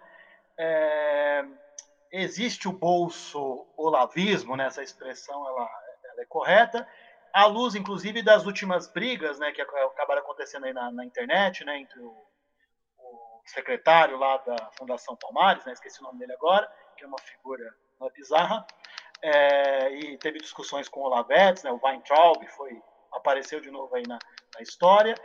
Há uma cisão desse, desse suposto bolsolavismo, isso é cortina de fumaça, como eles fazem muito né, para movimentar as redes sociais, aí depois o Olavo vai lá e faz uma que parece até que ele recuou um pouco, né? Na, na, na, crítica dele ao Bolsonaro, né? Como vocês veem isso, né? Ou o olavismo tende a se desvencilhar do bolsonarismo, né? Queria que vocês comentassem a respeito disso. Quem começa, Daniel? Quem começa? Acho que pode ser, pode ser o Cristiano, seguindo a ordem que a gente está mantendo. Bom, no, no, início do governo, e aí não é exatamente o, o bolsonarismo, né, mas é mais a composição de governo, se costumava mencionar aquelas frações, né? Então, a ala liberal, a ala lavajatista, a ala militar, é, enfim. É, embora, embora isso não, não seja tão relevante para a gente pensar o que, que é o bolsonarismo, é, eu estou me, eu me valendo dessa, dessa divisão para para indicar o seguinte: todos esses grupos, o único que se mantém é, relativamente associado ainda ao bolsonarismo é o olavismo, né? É, e aí o que se entende por isso, eu não sei se é o caso da gente definir aqui, né? Mas enfim, aqueles que, que orbitam, né, em torno das referências do Olavo de Carvalho e tal, né? É, que são aqueles exilados lá no, dos Estados Unidos, né? Aquele povo todo que está por lá, né? Rodrigo Constantino, Alan dos Santos, Paulo Figueiredo e, e coisa que o vale. Né? É, bom, eu, eu, entendo o seguinte: eu, numa, numa discussão que nós tivemos, talvez há dois, três anos atrás, é, exatamente tentando analisar o, o, alcance daquele, daquela, daquele poder, daquele ímpeto é, olavista, eu, eu trazia uma, uma máxima da tradição marxista que é a seguinte. É, uma teoria, se ela não tiver ancorada na, na realidade, né, se, ela, se ela não estiver conseguindo uma, uma aderência né, com ontologia, ela pode ganhar força, ela pode movimentar algumas conjunturas, mas ela não consegue se perenizar, não consegue se sustentar. Né? Então, a realidade é o grande critério da, do, do, do, do, potencial de, de influência a longo prazo de uma determinada corrente teórica. Né? É, é, claro que, que uma teoria ela pode, ela pode ser bastante longeva, né? ainda que ela não, não esteja sendo correta, né? se a gente pensar aqui no critério científico, né? com, com algumas aspas, é, mas esse é um critério fundamental. Né? Se ela estiver falseando a realidade, seja conscientemente ou não, ela tende a perder força. E era o meu diagnóstico né, naquele momento. Olha, o olavismo ele não, ele não vai conseguir se perenizar, ele não vai se tornar uma, uma. Ele não vai se converter numa plataforma ideológica de longo prazo, exatamente porque o seu, o seu diagnóstico, uma série de aspectos, ele é equivocado. Em outros, ele é simplesmente mentiroso. Né? E aí a gente pode, por exemplo, pensar o falseamento que ele, que ele faz para fins aí de, de estruturação do seu pensamento, de uma série de correntes teóricas e tal. E eu mantenho esse, esse, ponto de vista. Eu entendo que o olavismo ele está esvaziado, né? É, aquele susto que nós tínhamos de ver as faixas, Olavo tem razão nas ruas, é, já, já felizmente de, não, não é mais corriqueiro, né? E se é, não passa de uma caricatura. E no, na hipótese de uma derrota do, do, bolsonarismo, eu acho que isso tende a ficar ali é, mitigado num, num extrato ali de 10, 15% das pessoas, né? Hoje eu li alguma coisa sobre uma pesquisa que fizeram de que esse núcleo duro do bolsonarismo não passa de 12, 13% desse eleitorado dele de 25, 23. É, o que é bastante gente, mas que provavelmente é, é, é um grupo que já estava por aí mesmo, né? Orbitando em torno de outras questões e votando no PSDB, né? ali no, nos anos 90, né, enfim, até mesmo na, nas disputas do, das eleições dos anos 2000. E, e, eu acho que a tendência é essa. Né?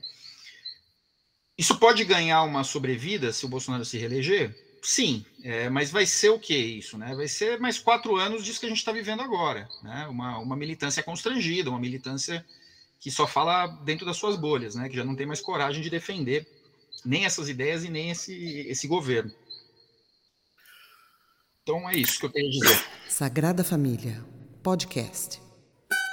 Bom, pessoal, uh, Cristiano, eu adoraria concordar contigo, mas eu acho que o lavismo ele vai perdurar não pela qualidade intrínseca de suas ideias, exatamente pelo contrário, pela falta de qualidade de suas ideias. Porque existe um mercado, existe uma demanda por uma visão que una política com misticismo. Aliás, é um dos pontos que eu senti falta ali na, na, na, na, na lista aquela de questões, né? Era justamente o papel dos evangélicos, não tratando eles todos como uma massa monolítica, que eu sei que não são, né? mas que é fundamental para entender esse momento político atual. Né? E quando eu falo em estética, não é simplesmente uma firula, mas é uma maneira de emoldurar um conteúdo onde a forma fala mais do que o conteúdo. Então, quando tu vê, por exemplo, que um Trump ele não, ele não diz claramente que ele apoia a white power, né, a força branca, mas as suas ações remetem e são apoiadas por militantes com esse tipo de visão ideológica, ele acaba gerando um feedback que dá força a esse grupo. E a estética dele, ou seja, o apoio, a própria sinalização com a mão, não que todo mundo que levante o punho em risco necessariamente seja proto-fascista, nem nada disso, mas ele acaba reverberando a ação desses grupos. E o que, que eu vejo? O olavismo, temporariamente, ele está em baixa porque houve uma cisão com o bolsonarismo. Mas assim que o Bolsonaro cair e o movimento começar a arrefecer, tem também essa questão da geração, a geração dos mais velhos, das viúvas da ditadura começar a falecer, a, a sumir, o que, que vai perdurar? A velha raposa do Olavo de Carvalho, que é uma raposa política, né? dizendo assim: ah, mas eu falei. Ultimamente ele andou dizendo aí que Bolsonaro era um bom gestor e nada além disso. Aí um monte de gente começou a criticar ele, ele disse: não, mas isso é um grande elogio. Aí depois ele acalmou.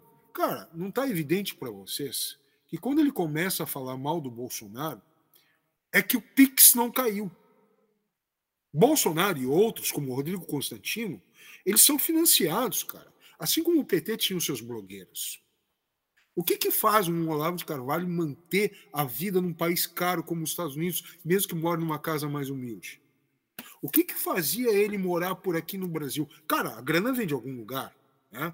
Então daí ele começa a criticar, depois dá uma parada. Aí vem o elogio. É uma política, é uma comunicação quase homeopática. Ah, eu vou dar uma carcada aqui, melhorou, eu paro. Depois falta o dinheiro, vai de novo. Aquela vez lá que ele escrachou em cima do Luciano Hang. Luciano Hang veio a público dizer que o, que o Olavo de Carvalho tinha razão e fez uma vaquinha coletiva para financiar o cara. Cara, ele veio aqui ser tratado na medicina brasileira, porque lá nos Estados Unidos só milionário consegue por um problema de provável câncer, só que não é dito, que ele teve no pulmão, ele tomou a vaga aqui no, no hospital das clínicas, né? Foi no HC, se eu não estiver enganado.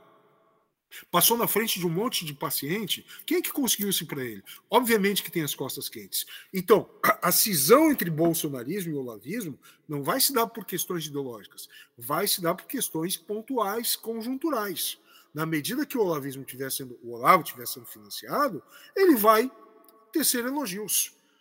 A mesma coisa o Rodrigo Constantino, toda essa galera. Pode ter certeza disso. Né?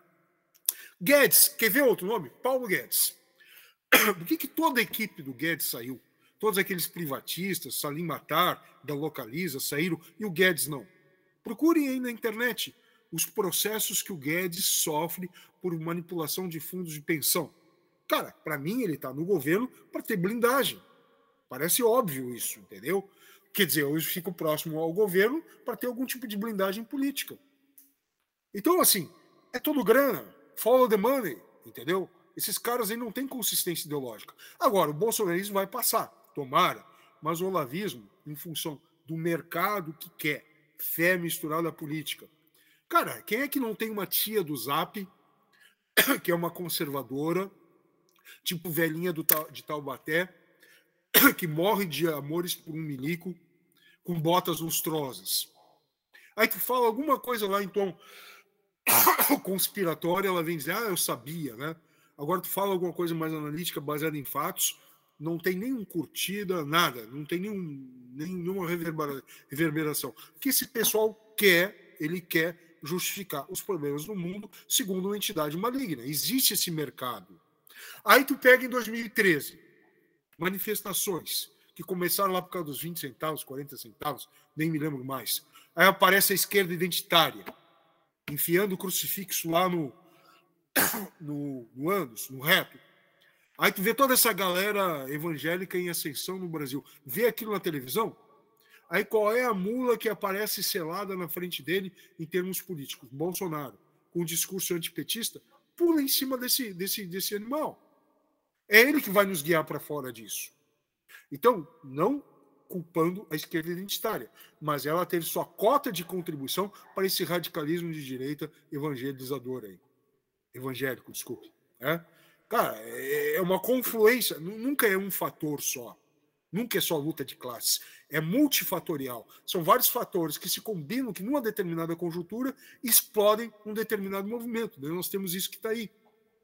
É, agora, o Lula pode, pode, pode perdurar no poder se ele for pragmático, se ele souber dialogar com diversos setores e se ele acalmar os seus radicais.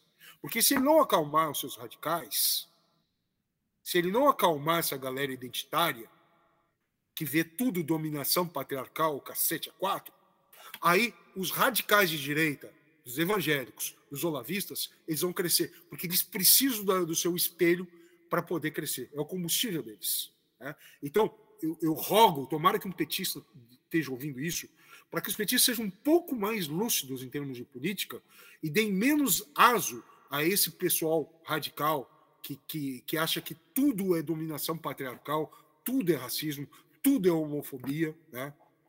Que esses caras eles estão ajudando os olavistas. Não sei como é que não percebem isso. É isso, pessoal. Desculpa, a garganta aí tá detonando. Sagrada Família, podcast. Uriel, tá por aí? Vamos lá, estamos aqui. É... Olha, Vou comentar primeiro aqui uma fala aqui do Cristiano, né? eu, eu não sei se eu concordaria com esse critério aí de, de falseabilidade das teorias, né? Quase popperiano, né? Para analisar o olavismo, né? Porque, claro, tem premissas factuais ali que são importantes, né? São quase todas equivocadas, né? Falsificadas, né? Sobre o Foro de São Paulo, seu real escopo, sobre tudo. Mas uh a principal questão ali, eu acho que é relacionada a premissas é, filosóficas, né? éticas, metafísicas, que não são falseáveis, né? em termos é, empíricos. Né? Eu acho que não é por aí. E eu concordo em parte com, com Anselmo, embora eu não partilhe do, vamos dizer assim, do posicionamento é, iluminista dele, mas eu concordo que, com ele que o olavismo é uma seita, né? Para não usar um termo pejorativo, ele é um movimento esotérico, esotérico no sentido quase técnico das ciências da religião, né? Aí, como eu já estou fazendo meio que uma quase que uma autopropaganda aqui direto, né? Porque assim a gente publica esses artigos, a gente sabe que ninguém lê, né? Então, eu publiquei um, um, artigo aí com o meu amigo aí, o Alex, né, o Alex Sugamosto, e com é, tem outro aí que está no prelo também, né, sobre o Olavo, né, a gente tenta analisar um pouco isso daí, né. Então, assim, o, o pensamento do Olavo, ele, é, ele é um pensamento essencialmente esotérico, né, ele tem camadas, né, para o... Ele se insere nessa, nessa categoria de, de pensamento esotérico, né, e ele tem algumas chaves de leitura ali, né, ele tem uma ideia da, da decadência espiritual do, do Ocidente, degradação espiritual moderna. Então, quando ele pega essa ideia de elite intelectual, né, como um grupo capaz de salvar o Ocidente, ele está espelhando um pouco, quase que uma espécie de um, de um superficialmente, né, exotericamente, um X mesmo, ele está espelhando ali quase que um grantismo, né, um, um Antônio Grant de direita, né, hegemonia, ocupação de espaços, alguma coisa assim. Mas não é só isso, né? Ele pega emprestado ali do, do René Guénon, né, que é um autor perennialista, o contra-grantismo conservador dele, né, a ideia de salvar a alta cultura, no fundo, no fundo, ele, ele, ele quer salvar a ligação esotérica com a tradição por meio uma elite gnóstica, né. Quando você olha ali pro, como que é o nome do nosso digníssimo ex-chanceler, quando você olha ali para o Ernesto Araújo, né, você vê que esse projeto em alta medida no poder, né, não, não deu muito certo, né? Não deu muito certo. Mas existe, existem esses elementos aí é, quase que escatológicos, né? Porque o Olavo de Carvalho faz uma leitura dos eventos geopolíticos num palco, né? Em cujos bastidores você tem ali as forças sutis, as organizações iniciáticas atuando, né? Então, assim, quando ele, ele trava uma batalha contra o marxismo cultural, né, o que ele chama de marxismo cultural, e eu defendo que existe o marxismo cultural propriamente dito, né? Tem a ver ali com o pensamento da escola de Frankfurt, alguma coisa assim. Mas para o Olavo de Carvalho é, o, é, uma luta contra as forças infernais, né? O, a luta contra o marxismo cultural. A única divergência que eu tenho aí com o, com o Anselmo, né? É que não é só o olavismo que é um movimento religioso, né? E aí, assim, o, os liberais ficam chateados quando a gente fala isso, né? os marxistas ficam chateados também, mas o, o liberalismo e o, e o, marxismo, eles também têm um horizonte utópico, né? Eu acho que o liberalismo mais até do que o marxismo, a grande utopia ali da aldeia global, né? E tem uma, uma teologia política implícita ali muito clara, né? Tem um livro interessante de introdução ao assunto do John Gray, que é aquele Missa Negra, né? É uma introdução aí ao assunto, né? Então, é... Aí eu só comentaria sobre os evangélicos, né? Eu não acho que, claro que é um, é um é fator a ser analisado, mas eu não vejo como nenhuma grande novidade para entender o fenômeno Bolsonaro. A adesão dele é muito alta entre os católicos também. O... A gente tem que se lembrar que o Crivella, né, foi ministro da Dilma, né, que o Lula fazia lobby para a Igreja Universal do Reino de Deus, do Edir Macedo, na África, até um dia desses. Não é novidade nenhuma, pastor pentecostal magnata na política, bancada evangélica não é novidade nenhuma. E, no final das contas, o Bolsonaro decepcionou a bancada evangélica em larga medida, né? Eu não esqueço daquela reunião ministerial que vazou, né? Na qual o, Paulo Guedes estava defendendo a, a um projeto para a legalização dos cassinos, né? E a única pessoa que fez uma que se opôs àquilo, né? E nesse ponto específico eu tenho que confessar aqui, eu espero que, que vocês não que eu não seja execrado, mas às vezes, só às vezes, eu amo a, a Damares, né? A questão indígena ali ela é desastrosa, mas de vez em quando ela é a voz da razão naquele governo, né? E se a Damares é a voz da razão, você veja o estado que o governo está, né? Se é que vocês entendem o que eu estou querendo dizer. Então, ela, ela, levantou algumas objeções contra a questão dos cassinos e não era nem assim um puro argumento moralista. Ela falou que aumenta o turismo sexual, é, evasão de divisas, coisas do gênero, né? mas o Paulo Guedes faz uma expressão ali de contrariedade inconfundível, né? Por ele legalizava, legalizava tudo, né? Então assim, eu acho que o Bolsonaro foi uma grande decepção para os evangélicos, né? Ele, você vê que o próprio é, o Malafaia, né? O Magno Malta que, que esperavam determinados cargos, esperar um determinado espaço, né? Essas expectativas evangélicas não foram atendidas no, no governo Bolsonaro, né? E convenhamos, né? O, o Bolsonaro, eu falei que ele, eu estou polemizando um pouco, eu falei que ele não é nacionalista, que ele não é fascista, e ele não é nem sequer conservador. Embora o Olavo de Carvalho tenha infiltrado a seita dele no, no governo, né? Nomeado ministros e tentado avançar um, um projeto conservador meio, meio exótico, o Bolsonaro é, é, o, ele é de direita no sentido que ele, ele se opõe à esquerda, né? A direita do meme, né? Ele fala que é coisa de vagabundo, né? Assim como a esquerda identitária lacra, né? Eles estão lacrando, ele está mitando, né? Ah, o Bolsonaro até 2018 ele dizia que, que o aborto é, uma, é só da conta da mulher, não é da conta de mais ninguém, né? Ele não é um ele não faz, sequer demagogia religiosa ele não faz, embora a esquerda jure que sim, se você reparar, o Bolsonaro é, mal fala em Deus. Ele não está falando, né, fazendo discurso, né? Não, porque o nosso Senhor Jesus Cristo, a moral, os bons costumes. Não, ele está, ele tá assim, o fenômeno bolsonarista é um fenômeno assim, o ethos bolsonarista, né? cidadão de mais de 40 anos que teve uma queda muito grande na qualidade de vida, né, que odeia o PT, né, é o tipo de cara que, que reclama de ter assento preferencial para grávida em, em, ônibus, né? É aquela direita assim meio, meio Joselito, né? Lembra do Joselito, do, do Hermes e Renato, né? É assim, é, tem esse aspecto meio troll, né? Meio quase niilista, né? é muito parecido com a alt-right americana nesse sentido. Eu não vejo no Bolsonaro nem sequer um, um, um, discurso conservador, é muito consistente, né?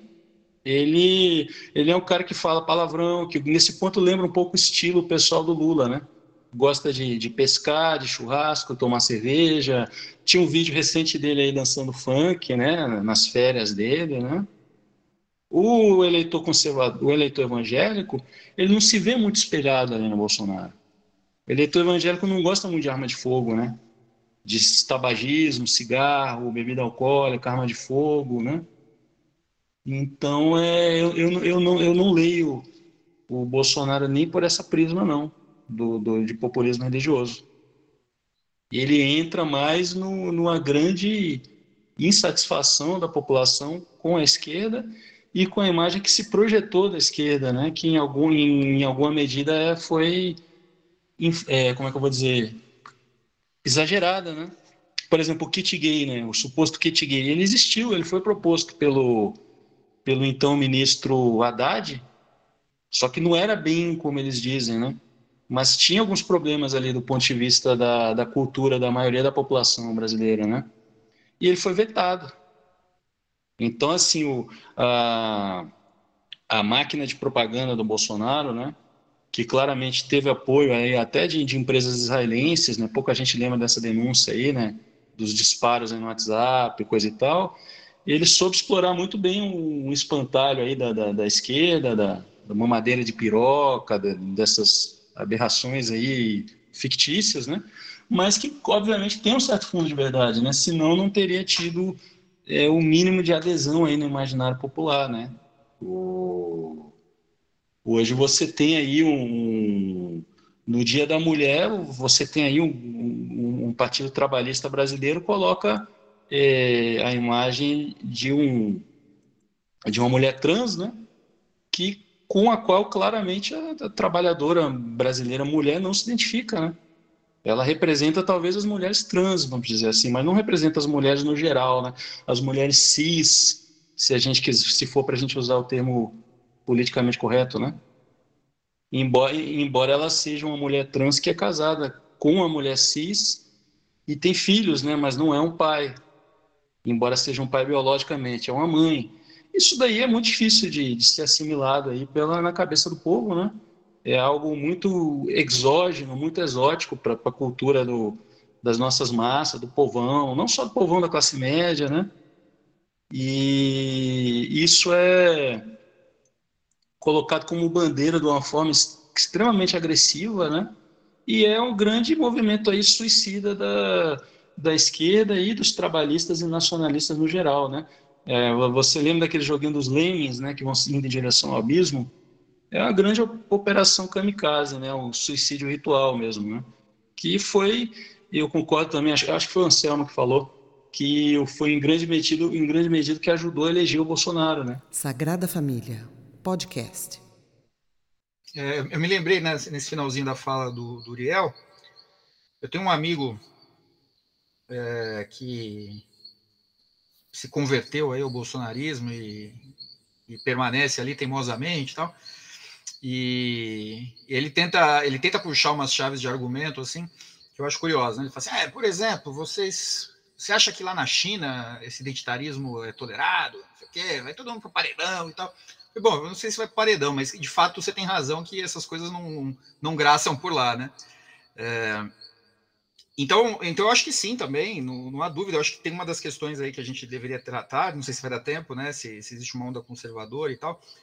É, me parece que, que sim, né? Que, o, que o, a desmesura né, do discurso identitário é, é foi um dos combustíveis importantes aí do, do, dos protestos, dessa ascensão dessa nova direita aí no, nos últimos tempos. É, concordamos que tudo é, deve ser lido a partir de uma, de uma chave multicausal, eu acho que esse fenômeno também.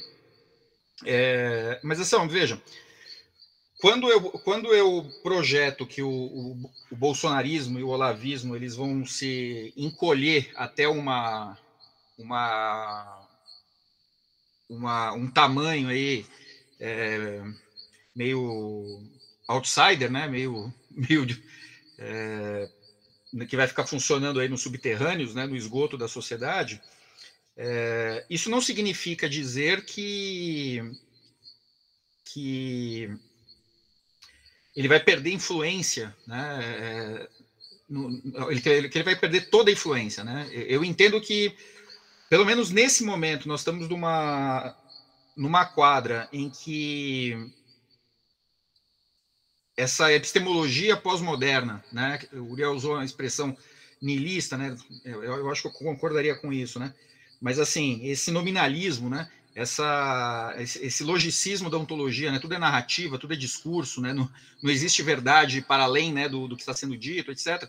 É, eu acho que diante dos desafios que nós estamos enfrentando em termos de economia, de saúde pública, de uma série de questões, é, eu acho que isso se esgotou, né? É, não, não, não, ousaria dizer que para sempre, né? Pensando para sempre aí, as próximas décadas, mas eu entendo que a conjuntura não não dá mais aso a, a, a essa forma, né, de atuar publicamente. É, ou seja, esse tipo de esse tipo de reacionarismo pós-moderno é, não seria mais capaz de fazer 55, 60% dos votos numa eleição é, como fez em 2018. Né? Eu acho que agora a coisa tende a se recolher ali para 20%, 15%, 25% no máximo. É, e pensando em termos de circulação de ideias, que é o, o caso aí do olavismo, eu acho que volta aí para o Orkut de onde nunca deveria ter saído, né? O Orkut metafórico, né? Mas não sei se isso tem, tem capacidade de pautar o debate público, como tem como conseguiu fazer nos últimos anos. Né? Então, eu, eu somente é, adicionaria, né, o meu ponto de vista, essa questão. Não se trata de uma eliminação, mas se trata de uma, talvez, uma cristalização num ponto ali específico, que pode, claro, se desenvolver para outras questões posteriormente. Né? Posso comentar um negócio sobre o Cristiano? Ô, Cristiano, é, honestamente, eu adoraria concordar contigo. Eu gostaria mesmo de ver o bolsonarismo e principalmente o olavismo serem reduzidos a pó. O bolsonarismo, como eu disse, eu acho que vai acontecer naturalmente, né? dados o curso dos acontecimentos e a mudança de faixa etária com o tempo. Né?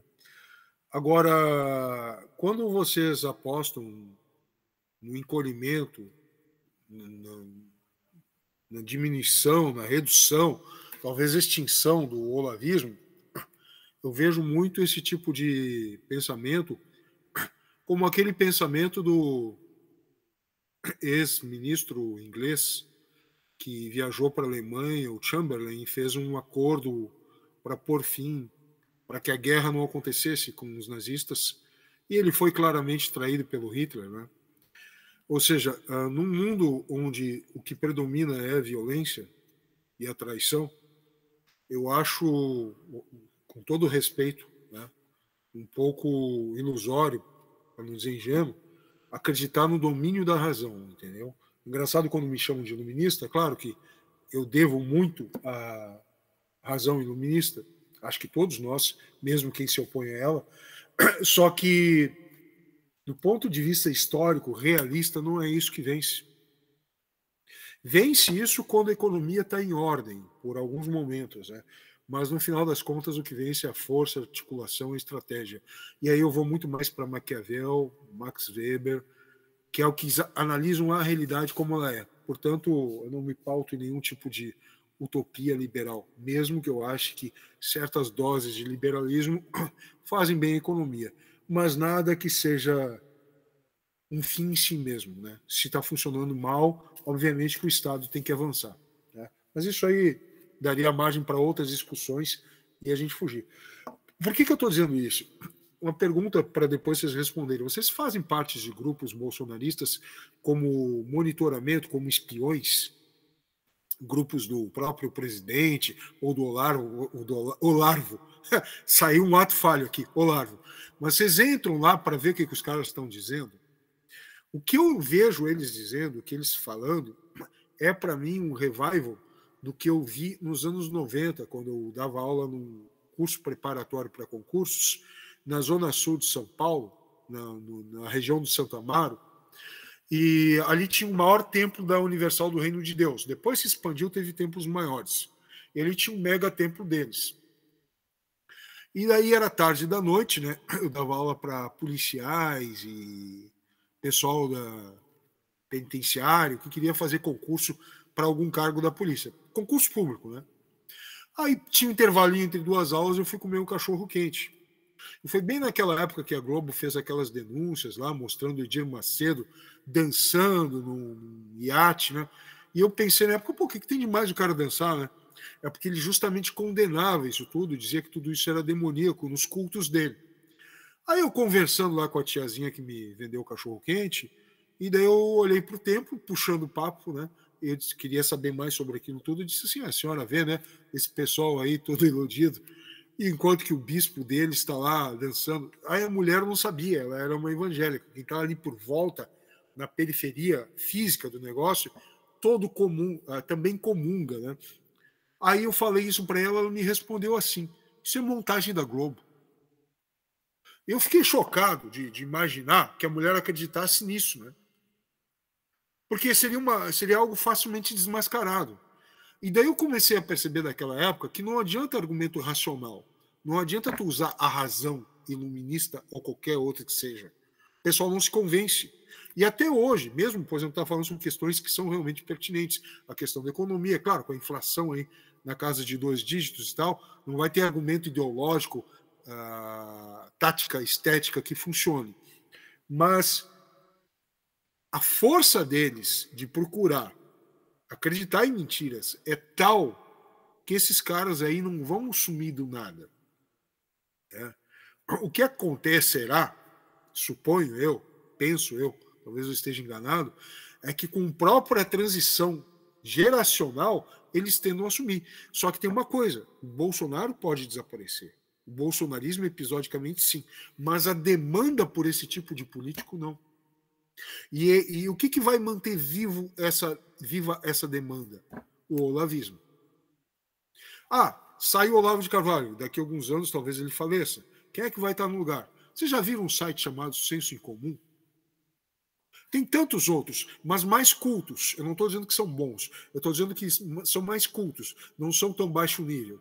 Cara, ele vai ter vários substitutos. Enquanto que a gente não tiver uma força consistente, articulada, de diferentes matizes, não importa se liberais, socialistas, seja o que for, ou conservadores uh, antigos, né, que, que, que, que, não se pautem no populismo, enquanto não tiver realmente uma união de diferentes correntes para combater esse tipo de germe, eles vão crescer. Porque os caras são fanáticos e querem acreditar em mentira. Existe, existe um mercado, ele está aí, entendeu? Então, assim, ó, tomara que eu esteja completamente enganado, mas eu não vejo isso morrendo. Bolsonaro vai sair, Olavo vai morrer, mas essa essa necessidade, esse público vão estar aí. Né? Eu sou um pouco mais pessimista. Mas tomara que eu esteja errado. Né? Só isso. Eu queria é, fechar o bloco, né, o bloco anterior, comentar algumas coisas, né? Eu, eu, concordo com o Uriel essa parte de como é importante essa questão da religião, do esoterismo, né? Presente, a mística, né? A gente pode chamar do, como um elemento do, do olavismo, né? E que é importante para entender esse, esse fenômeno, né? Vamos chamar assim. Eu concordo com o Uriel. Inclusive, às vezes a esquerda não dá muita atenção a isso, porque tem uma tem uma outra leitura, uma outra chave, né? Mas nós, inclusive, no podcast, a gente chegou a tratar um pouco disso, até falamos de religião, vários podcasts com o pessoal que estuda o assunto, que a gente considera que isso é importante, né? Apesar do podcast ter uma tá mais próximo de uma tradição marxista, né? Vamos, vamos colocar assim nessa forma. Né? Então, concordo com, com, essa parte que o Uriel falou. Bom, e para nós encerrarmos, uma, uma última questão. É, quem vocês, quem cada um né, apoiaria como candidato a presidente, né, num cenário ideal, né, fora aí da bipolarização polarização, quem seria o candidato ideal para cada um de vocês e por quê? Vou falar um que eu tenho certeza que vocês dois que moram em São Paulo, Daniel e Cristiano, detestam. Talvez Uriel, acho que é em Brasília, né? Não o deteste tanto, não sei. Mas sei que quem é de São Paulo não gosta dele. Mas eu acho o cara oportunista, sabe dialogar, sabe negociar. Ele é inovador. Se não fosse por ele, nós não teríamos vacinação no Brasil. Ele, quando tem que ser autoritário, com certa medida, ele é, é empreendedor, só que é um baita de um traidor quando convém. Infelizmente, é o mundo da política. João Dória. Eu já me queimei no passado por ter defendido o Alckmin quando eu era integrante do Partido Novo, que eu me desfiliei, né? depois que o partido bolsonarizou. Mas seria João Dória hoje. É isso. Então, eu gostaria de pegar um gancho do que estava sendo falado no bloco anterior, né? Porque fica uma coisa assim conectada, né? Assim, a gente estava a gente discutindo aqui, né, sobre, por exemplo, o olavismo, né? O olavismo fracassou pela carência de quadros, né? De quadros técnicos, né? Em parte é o mesmo grande problema do Bolsonaro. Mas esse vácuo de representação popular, e aí eu fico preocupado porque talvez eu esteja concordando com o Anselmo um pouco mais do que eu gostaria de admitir, né? Mas eu concordo que o, esse vácuo aí e também a saturação da população, a população que em larga medida não aguenta mais a, com perdão da expressão, a, a porra louquice progressista, né?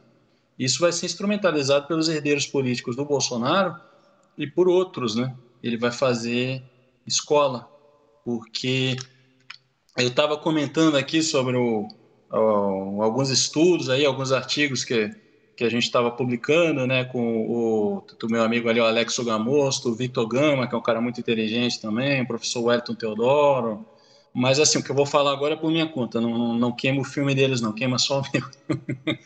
é, é, o seguinte, o, essa carência de líderes que a gente falou lá atrás também, né, que não tem uma figura da direita forte para substituir o Bolsonaro, não tem uma figura da esquerda para substituir o Lula, ela tem um pouco a ver também com a nossa cultura latino-americana e ibérica, personalista, né, patrimonialista e caudilista, né? E eu acho que isso poderia ser assumido no sentido positivo, não como algo que tem que estar sempre eternamente sendo superado, né? Mas como uma característica cultural nossa, né? Então, assim, eu acho que a plataforma que seria eleitoralmente imbatível no Brasil seria a verdadeira terceira via, né? Ou seja lá o que for essa terceira via, seria uma vertente populista, né? Populista no sentido positivo, a favor do povo, né?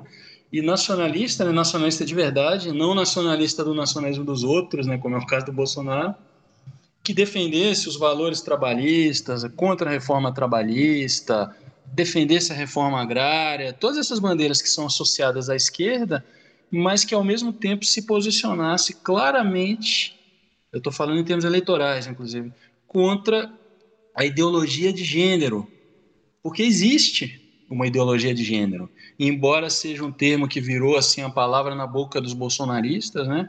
Ele existe, não da forma falsificada como os bolsonaristas descrevem, né? Mas ela existe no sentido dessa epistemologia que alguns de vocês descreveram e nessa política movida pelos afetos aí do, do linchamento moral, do escândalo, da lacração, né, essa, esse patos de turba, né? Então, por exemplo, quando você tem uma ideia altamente complexa e problemática, como a ideia de criança trans, e ela é defendida como uma espécie de dogma do que ser o, o cidadão esclarecido, né? Ah, não, mas como assim criança trans? Não, então você é um fascista, você é um transfóbico, né? E daí para o tratamento bloqueadores hormonais na adolescência, porque a criança brincou com o brinquedo tal, né? O que ironicamente acaba essencializando um papel de, de gênero que antes era justamente relativizado, né? Então, assim, isso, essa seria a plataforma eleitoral imbatível, né? É, que respeitasse os valores culturais e religiosos do povo brasileiro, sem perseguir ninguém, mas em termos de é, não tentar impor uma engenharia social é, nas escolas e coisas do tipo, mesmo no nível do discurso apenas, né, porque isso também é um tipo de violência simbólica. Né? Então, por exemplo, se o candidato do PDT, o Ciro Gomes, ele se assumisse como coroné, no sentido positivo, né, na linhagem de caudilhos, da qual Brizola faz parte, se ele não tentasse só agradar o, o Caetano Veloso, né, vou dizer algo que no Caetano Veloso não fique chateado, né, que eu sou, eu fui, fui professor em Harvard eu acho que ele canalizaria uma imensa energia popular que poderia ser usada em prol do, do, do, desenvolvimento nacional do qual ele tanto fala, né?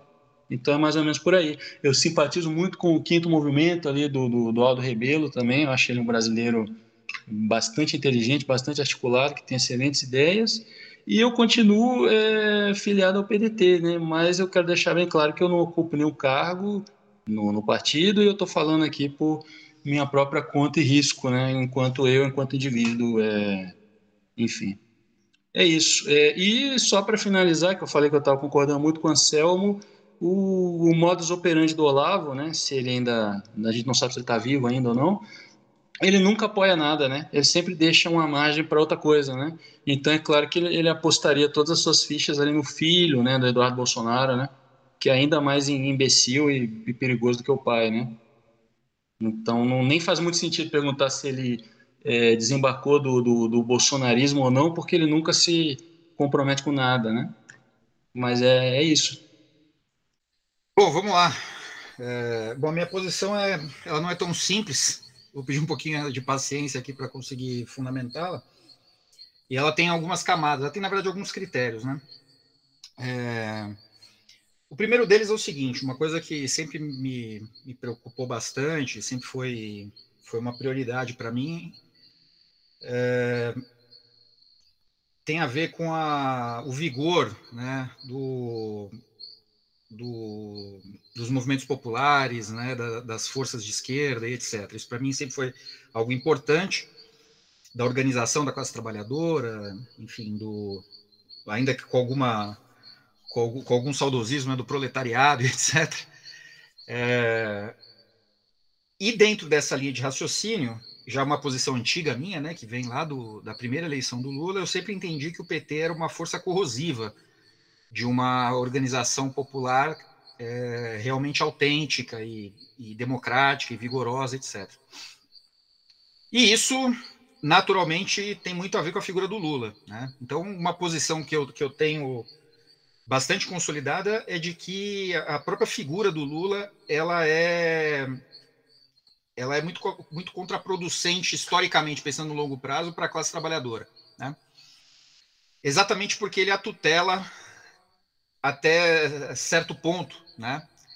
E, e sempre um ponto insuficiente né, para os interesses históricos da classe trabalhadora. Então, eu sempre estou nessa posição de tentar, de tentar encontrar um, um, caminho para além do petismo e para além do lulismo, especialmente. Né? Eu acho que também são coisas diferentes.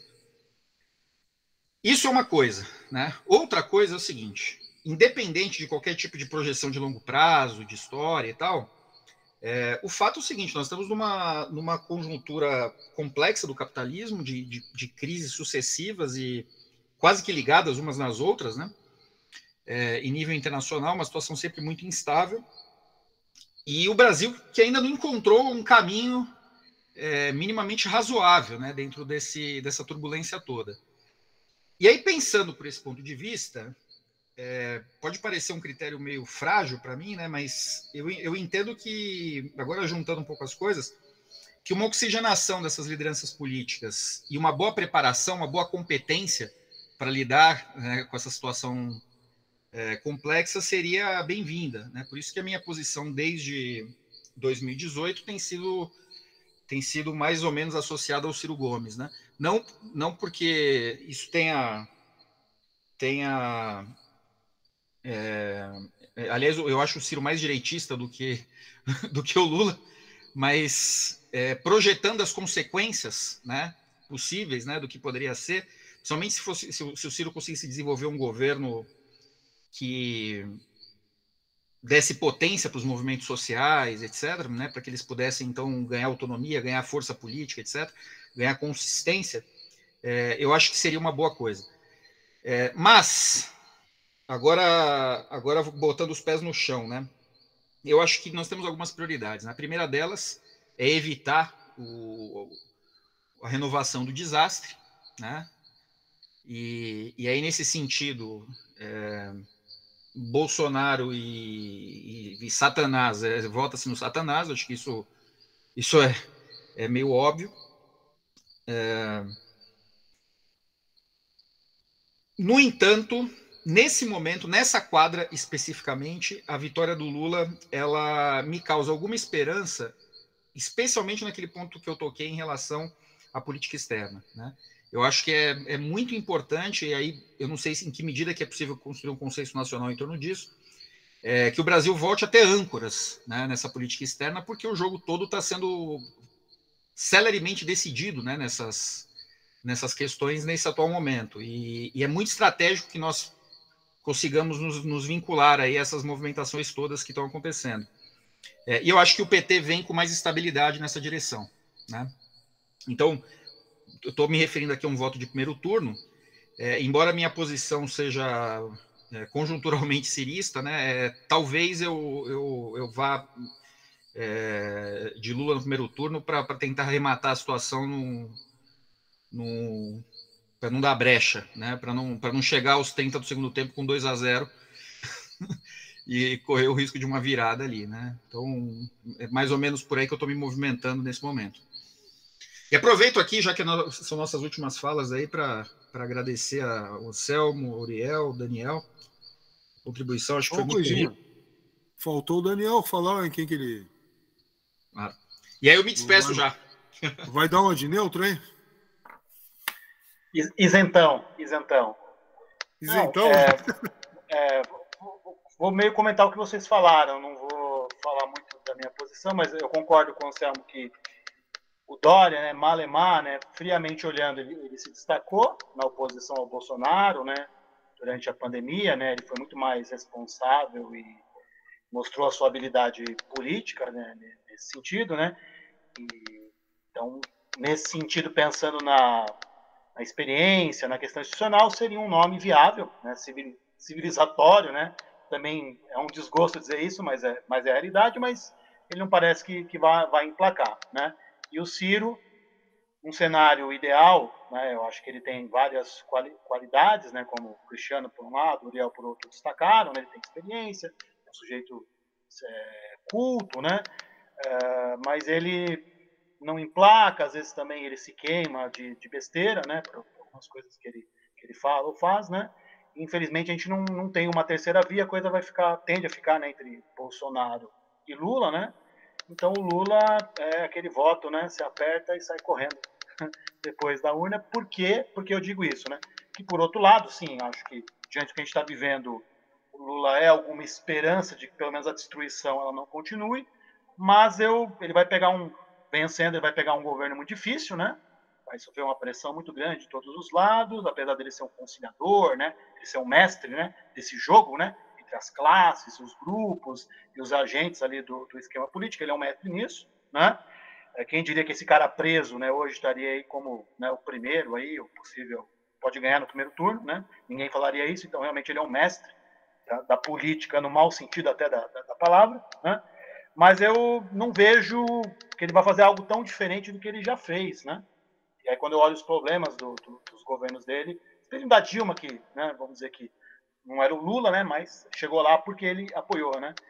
Então, eu, eu, vejo o futuro como uma coisa, o futuro mais imediato, com, de uma forma bastante perplexa, né? Acho que é um pouco isso.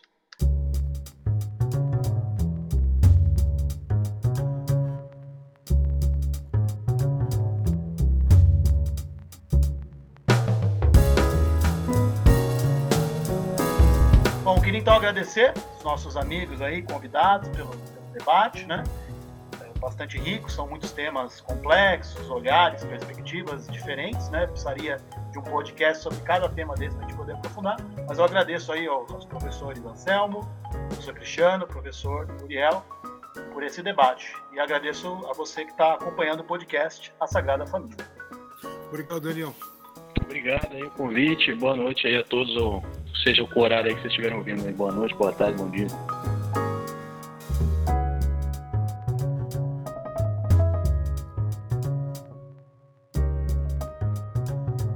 Escreva para nós pelo e-mail sagrada.família.podcast.gmail.com ou através dos nossos perfis nas redes sociais Twitter, Facebook e Instagram.